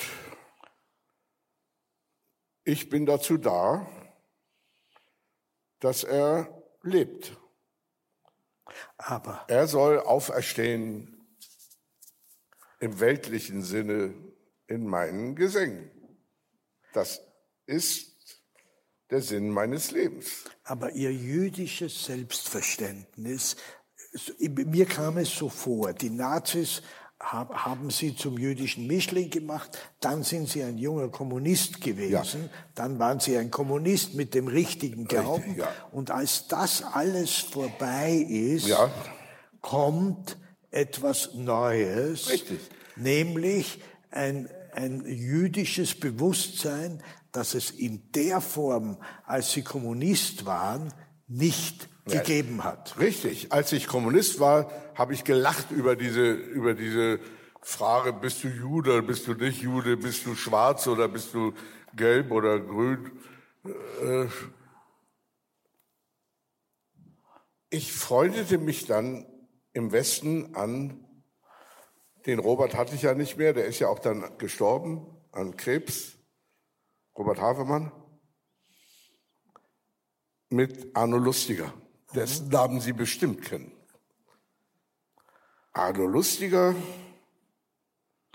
war ein sehr jüdischer Jude aus Polen, aus Benjin, Süden von Polen,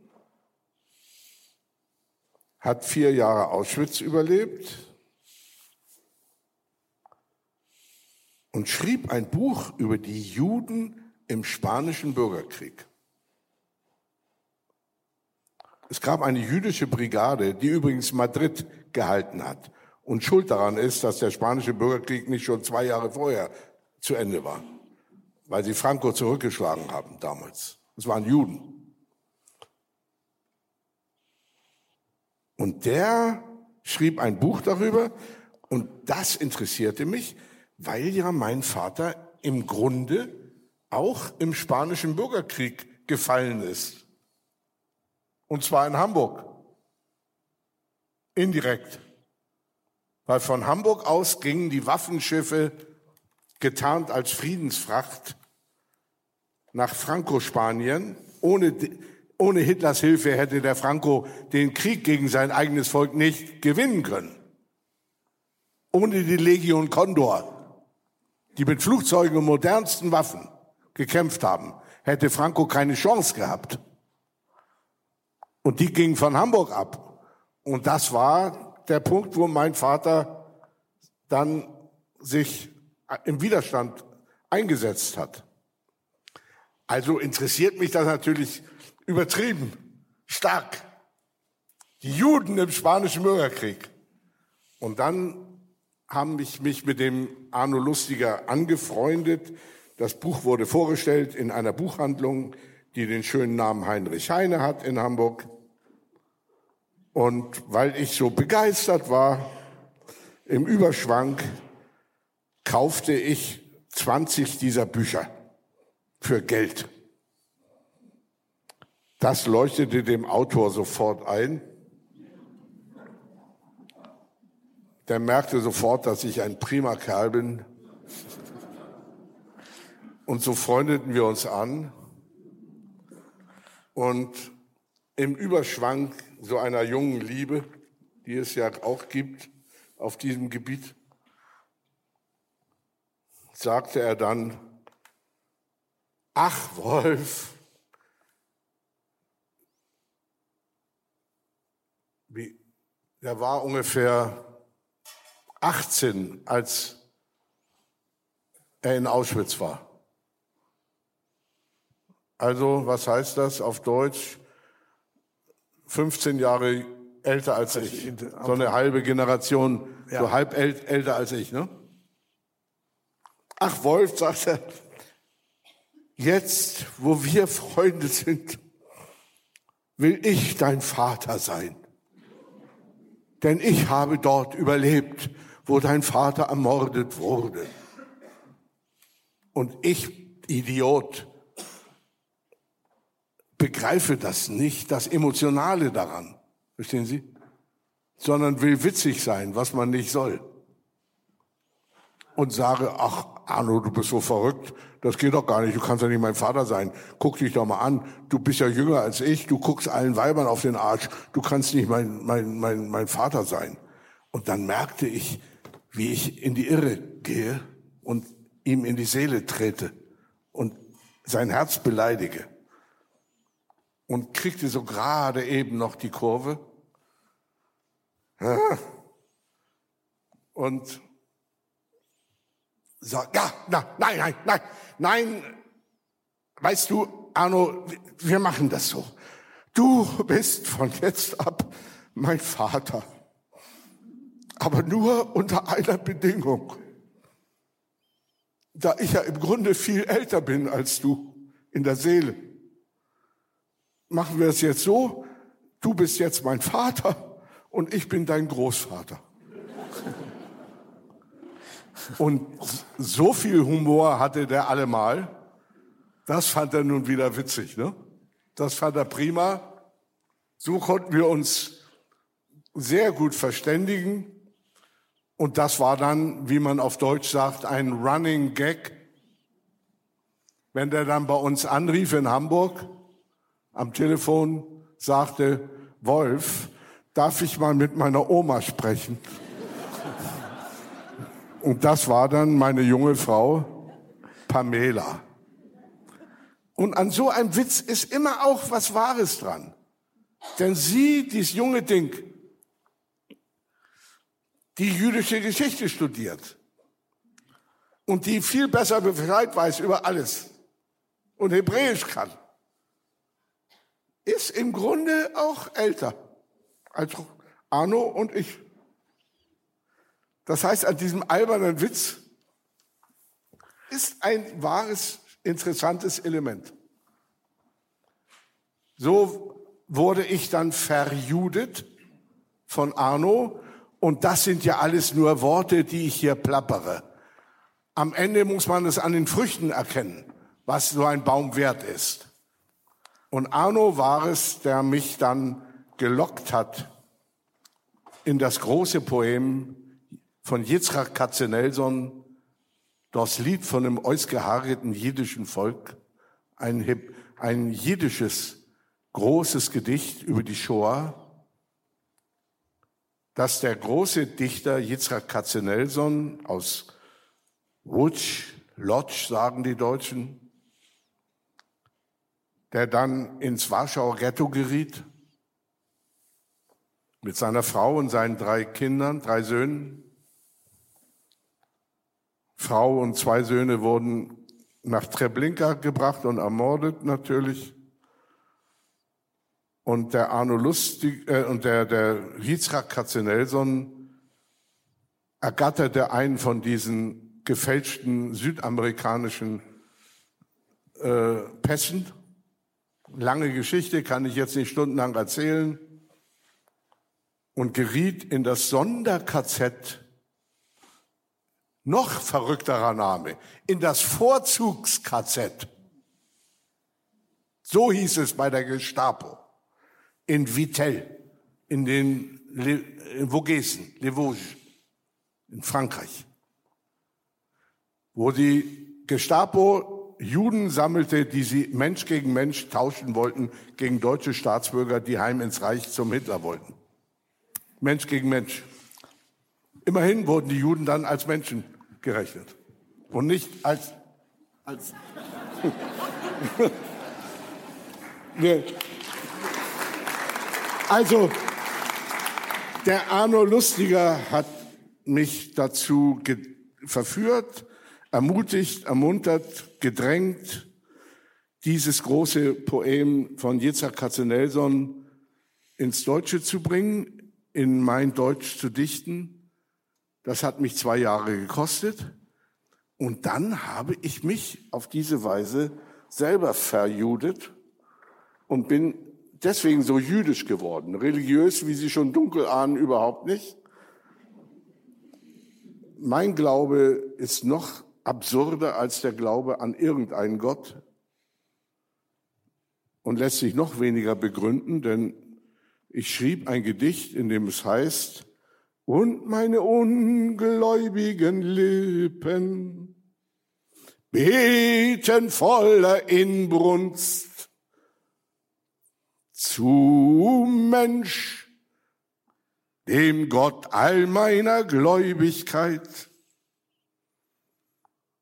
Und wer an Menschen glaubt, ist mindestens so verrückt wie einer, der an Gott glaubt. Ah.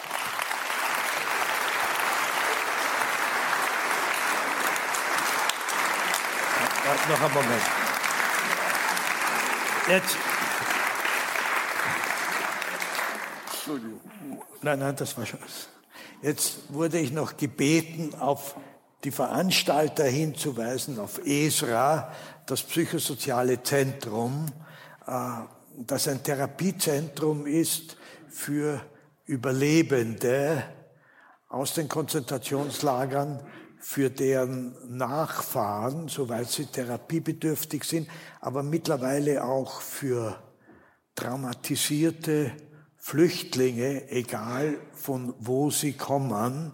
Also insofern ist Esra dafür eine wichtige Institution und wenn es Sie interessiert, mehr darüber zu wissen, finden Sie das selbstverständlich im Internet.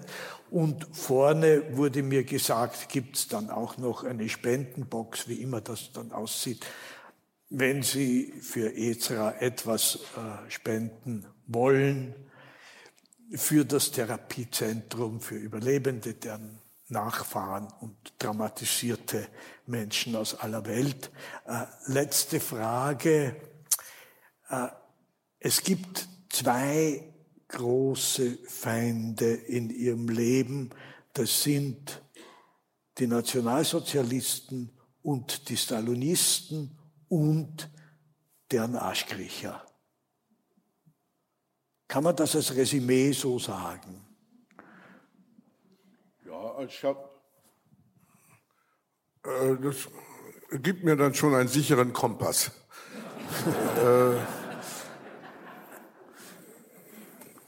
die Leute, die man gerade vor der Nase hat, stinken immer am meisten und tun am meisten weh. Aber wie ich vorhin schon sagte, die Stalinisten sind natürlich aus meiner Perspektive die, die mich tiefer erschüttern. Ja, das ist doch kein Wunder.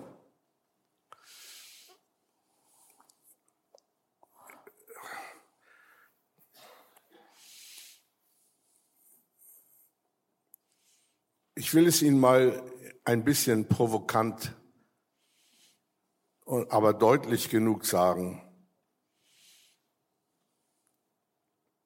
Ich bin auf grauenhafte Weise glücklich, dass mein Vater das Privileg hatte, in Auschwitz ermordet zu werden und nicht von seinen Genossen im Gulag in der Sowjetunion. Das ist für mich emotional sehr komfortabel. Damit kann ich besser durchkommen. Ja. Deswegen bin ich nicht so zerfressen, wie ich sein würde. Ich wäre auch nicht so lustig in meiner Traurigkeit,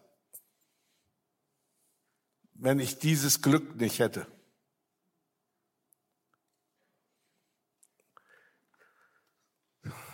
Natürlich hat das auch geschichtsphilosophische Hintergründe. Denn die Nazis, die Rechten, haben, kommen aus einer anderen Tradition als die Kommunisten. Die kommen aus einem humanistischen Glutkern. Mhm. Der Menschenemanzipation. Verstehen ja. Sie? Deswegen tut bei denen das ja auch viel mehr weh.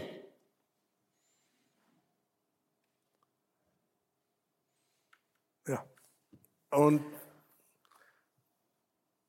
und so bin ich auch, also in diesem großen Unglück, ein glücklicher davongekommener, weil ich ohne Seelenkrebs im Herzen meine Sache machen kann. Letzter Hinweis an Sie, da, wie Sie es erlebt haben, äh, Biermann ja nur mit äußerster Mühe überhaupt irgendwie einzubremsen ist, sind wir weit über unseren Zeitplan drüber und das Ehepaar Biermann fliegt am Nachmittag weg und jetzt kommt noch ein ORF-Interview, das sich verspätet hat. Daher, es gibt jetzt keine Möglichkeit für Wir haben ja auch alle Probleme der Menschheit Außerdem, endgültig gelöst. Moment, Mo Moment, Mo es, es ist ja noch nicht aus, denn selbstverständlich Nein. lässt sich Wolf Biermann nicht entgehen, am Ende noch einmal für ich Sie zufällig die zu Gitarre singen. dabei.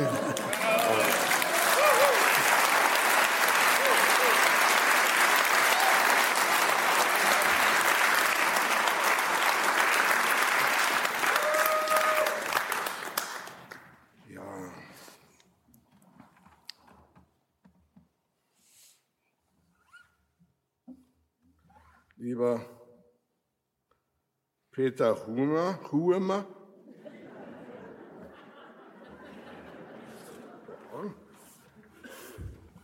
Aun Aprendo steht unter einer Handzeichnung von Goya. Mhm. Im Prado habe ich es gesehen, mit eigenen Augen. Ein Greis auf Krücken, hinfällig, und darunter das stolze, freche Wort aun aprendo.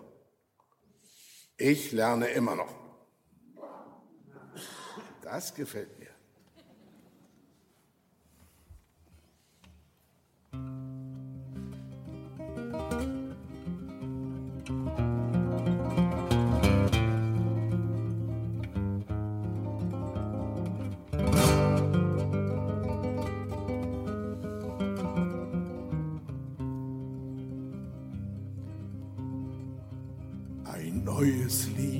Besseres Lied, ein neues Lied, ein besseres Lied. Oh Freunde, will ich euch dichten. Ah! Wir wollen hier auf Erden schon, wir wollen hier auf Erden schon das Himmelreich errichten.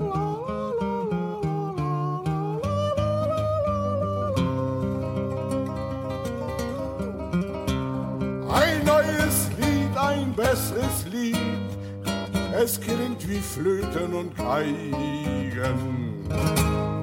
Das Miserere ist vorbei, die Sterbeglocken schweigen. Das Miserere ist vorbei,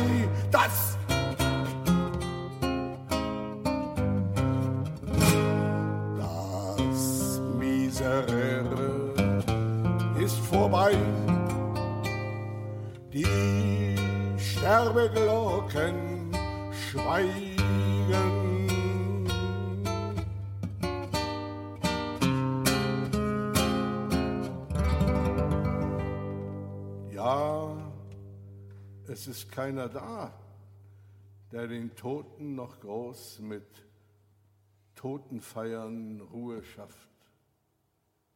Die Sterbeglocken, Monsieur Heinrich Heine, die Sterbeglocken verehrter Poet.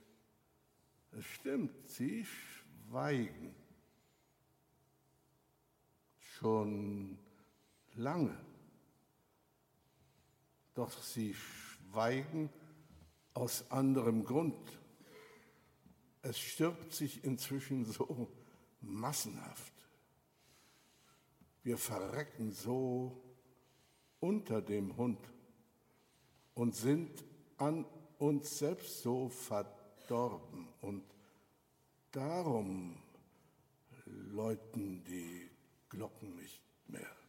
Es wird ja zu viel gestorben. Und als mein Vater in Auschwitz brannte, war auch keine Sterbeglocke zur Hand. Da war ja der Tod schon selber todkrank. Und über dem Lager wölbte sich nur ein irres Leichengekreisch, die große Glocke aus dem Gestank von verbranntem Fleisch. Doch es gibt noch Gedichte nach Auschwitz. Und es gibt sogar lustige Lieder. Das ist unsere Auferstehung in echt. Wir gehen ganz und gar zu Grund und erheben uns wieder.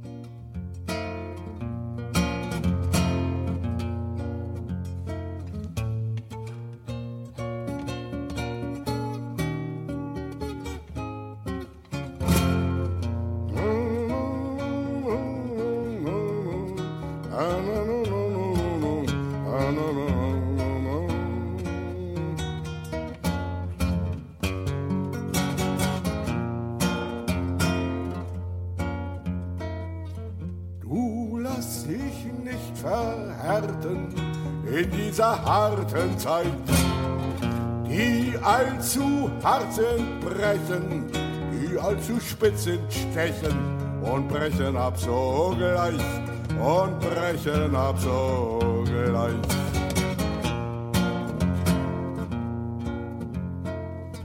Du lass dich nicht erschrecken in dieser Schreckenszeit.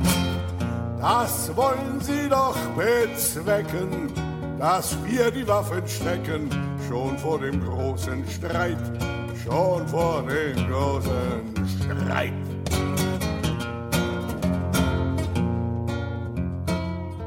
Du lass dich nicht verbittern in dieser bitteren Zeit. Die Herrschenden erzittern, sitzt du es hinter Gittern, doch nicht vor deinem Leid doch nicht vor deinem Leid.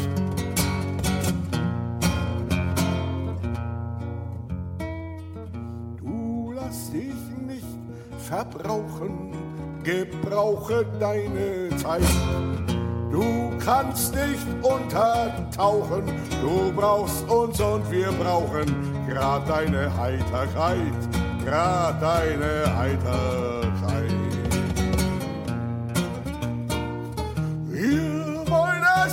Verschweigen in dieser Schweigezeit. Das Grün bricht aus den Zweigen, wir wollen das allen zeigen, dann wissen Sie Bescheid, dann wissen Sie Bescheid.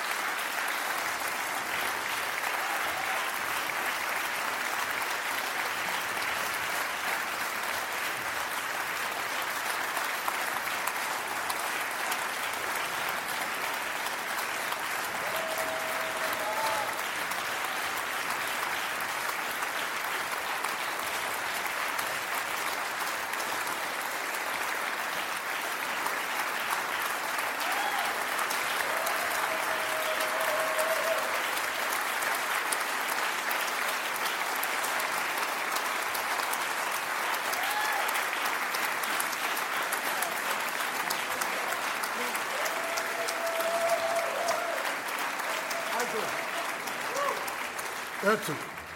Das ist ja hier kein normales Konzert. Der, der Künstler geht in die, hinter den Vorhang, dann klatschen die Leute und dann kommt er raus und macht noch eine Zugabe und so weiter.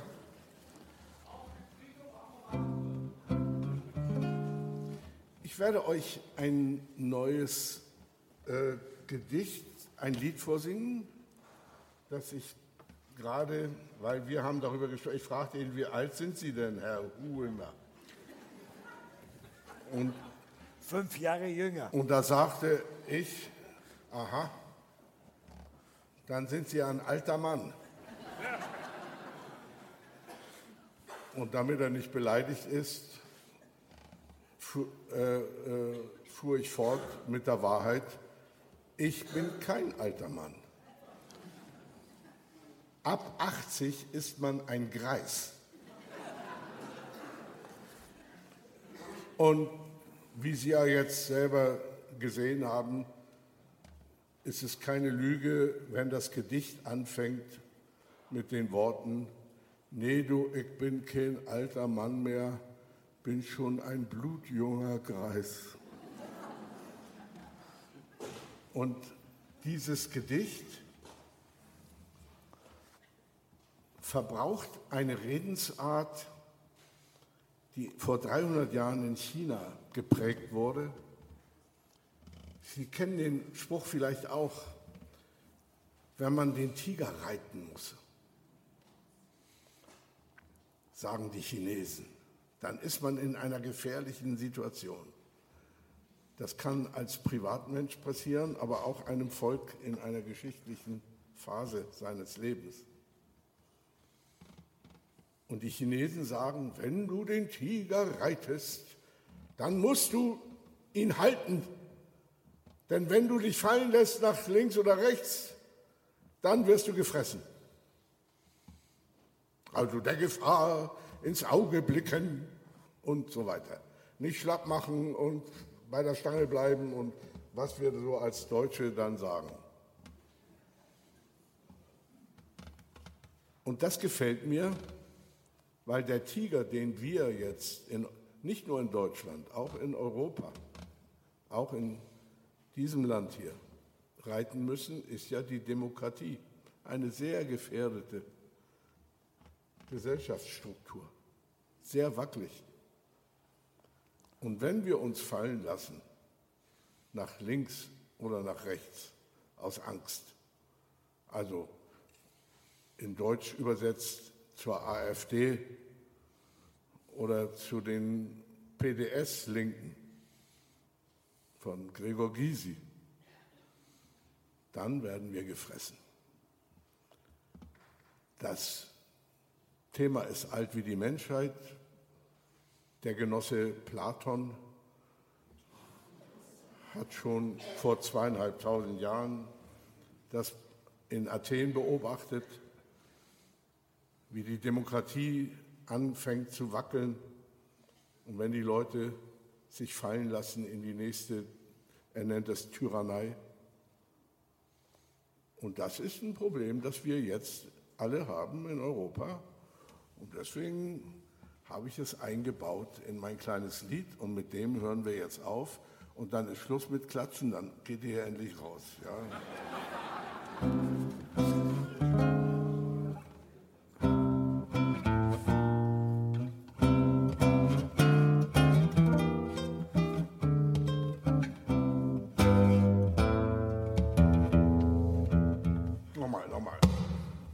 Kleines Lied darf ja nicht zersungen werden.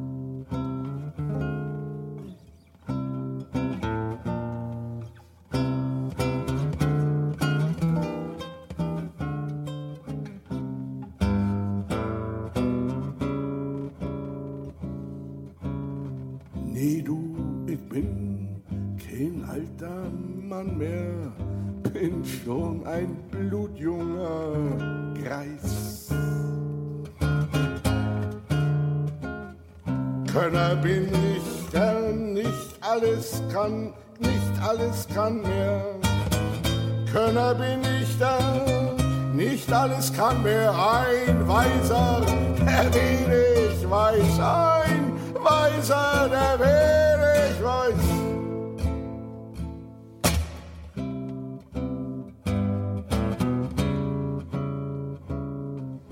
Nee, du, wohin sollst du nicht fragen, wohin die Reise jetzt geht? Ich will dir die Wahrheit sagen. Ich will dir die Wahrheit sagen. Wir wissen nur, dass er sich dreht. Der Globus, wir müssen ihn reiten. Den Tiger, den Fortschritt auch du. So geht es seit allen Zeiten. So geht es seit allen Zeiten. Und das ist der ganze Clou. La, la, la, la,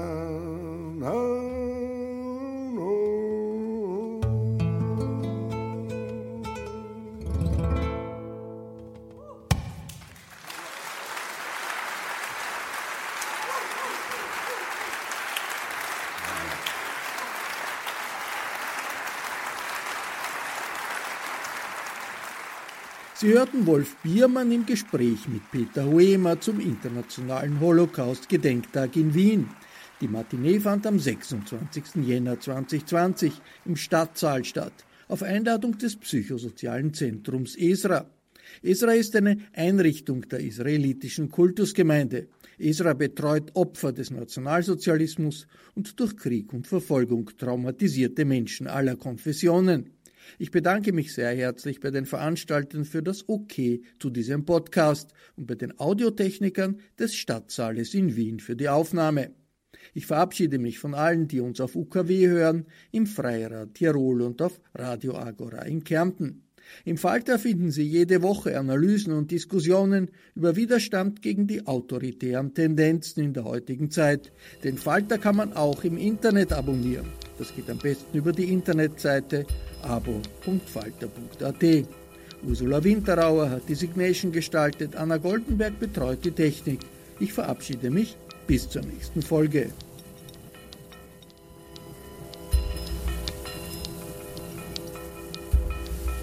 Sie hörten das Falterradio, den Podcast mit Raimund Löw.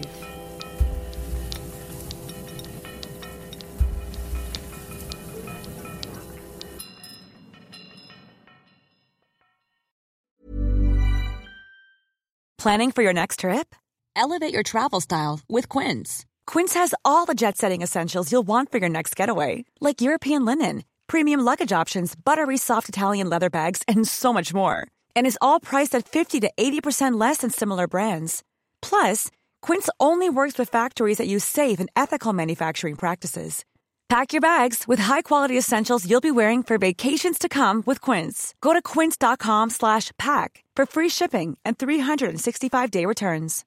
Imagine the softest sheets you've ever felt. Now imagine them getting even softer over time. That's what you'll feel with Bowl and Branch's organic cotton sheets. In a recent customer survey, 96% replied that Bowl and Branch sheets get softer with every wash. Start getting your best night's sleep in these sheets that get softer and softer for years to come. Try their sheets with a 30-night guarantee. Plus, get 15% off your first order at bowlandbranch.com. Code BUTTERY. Exclusions apply. See site for details.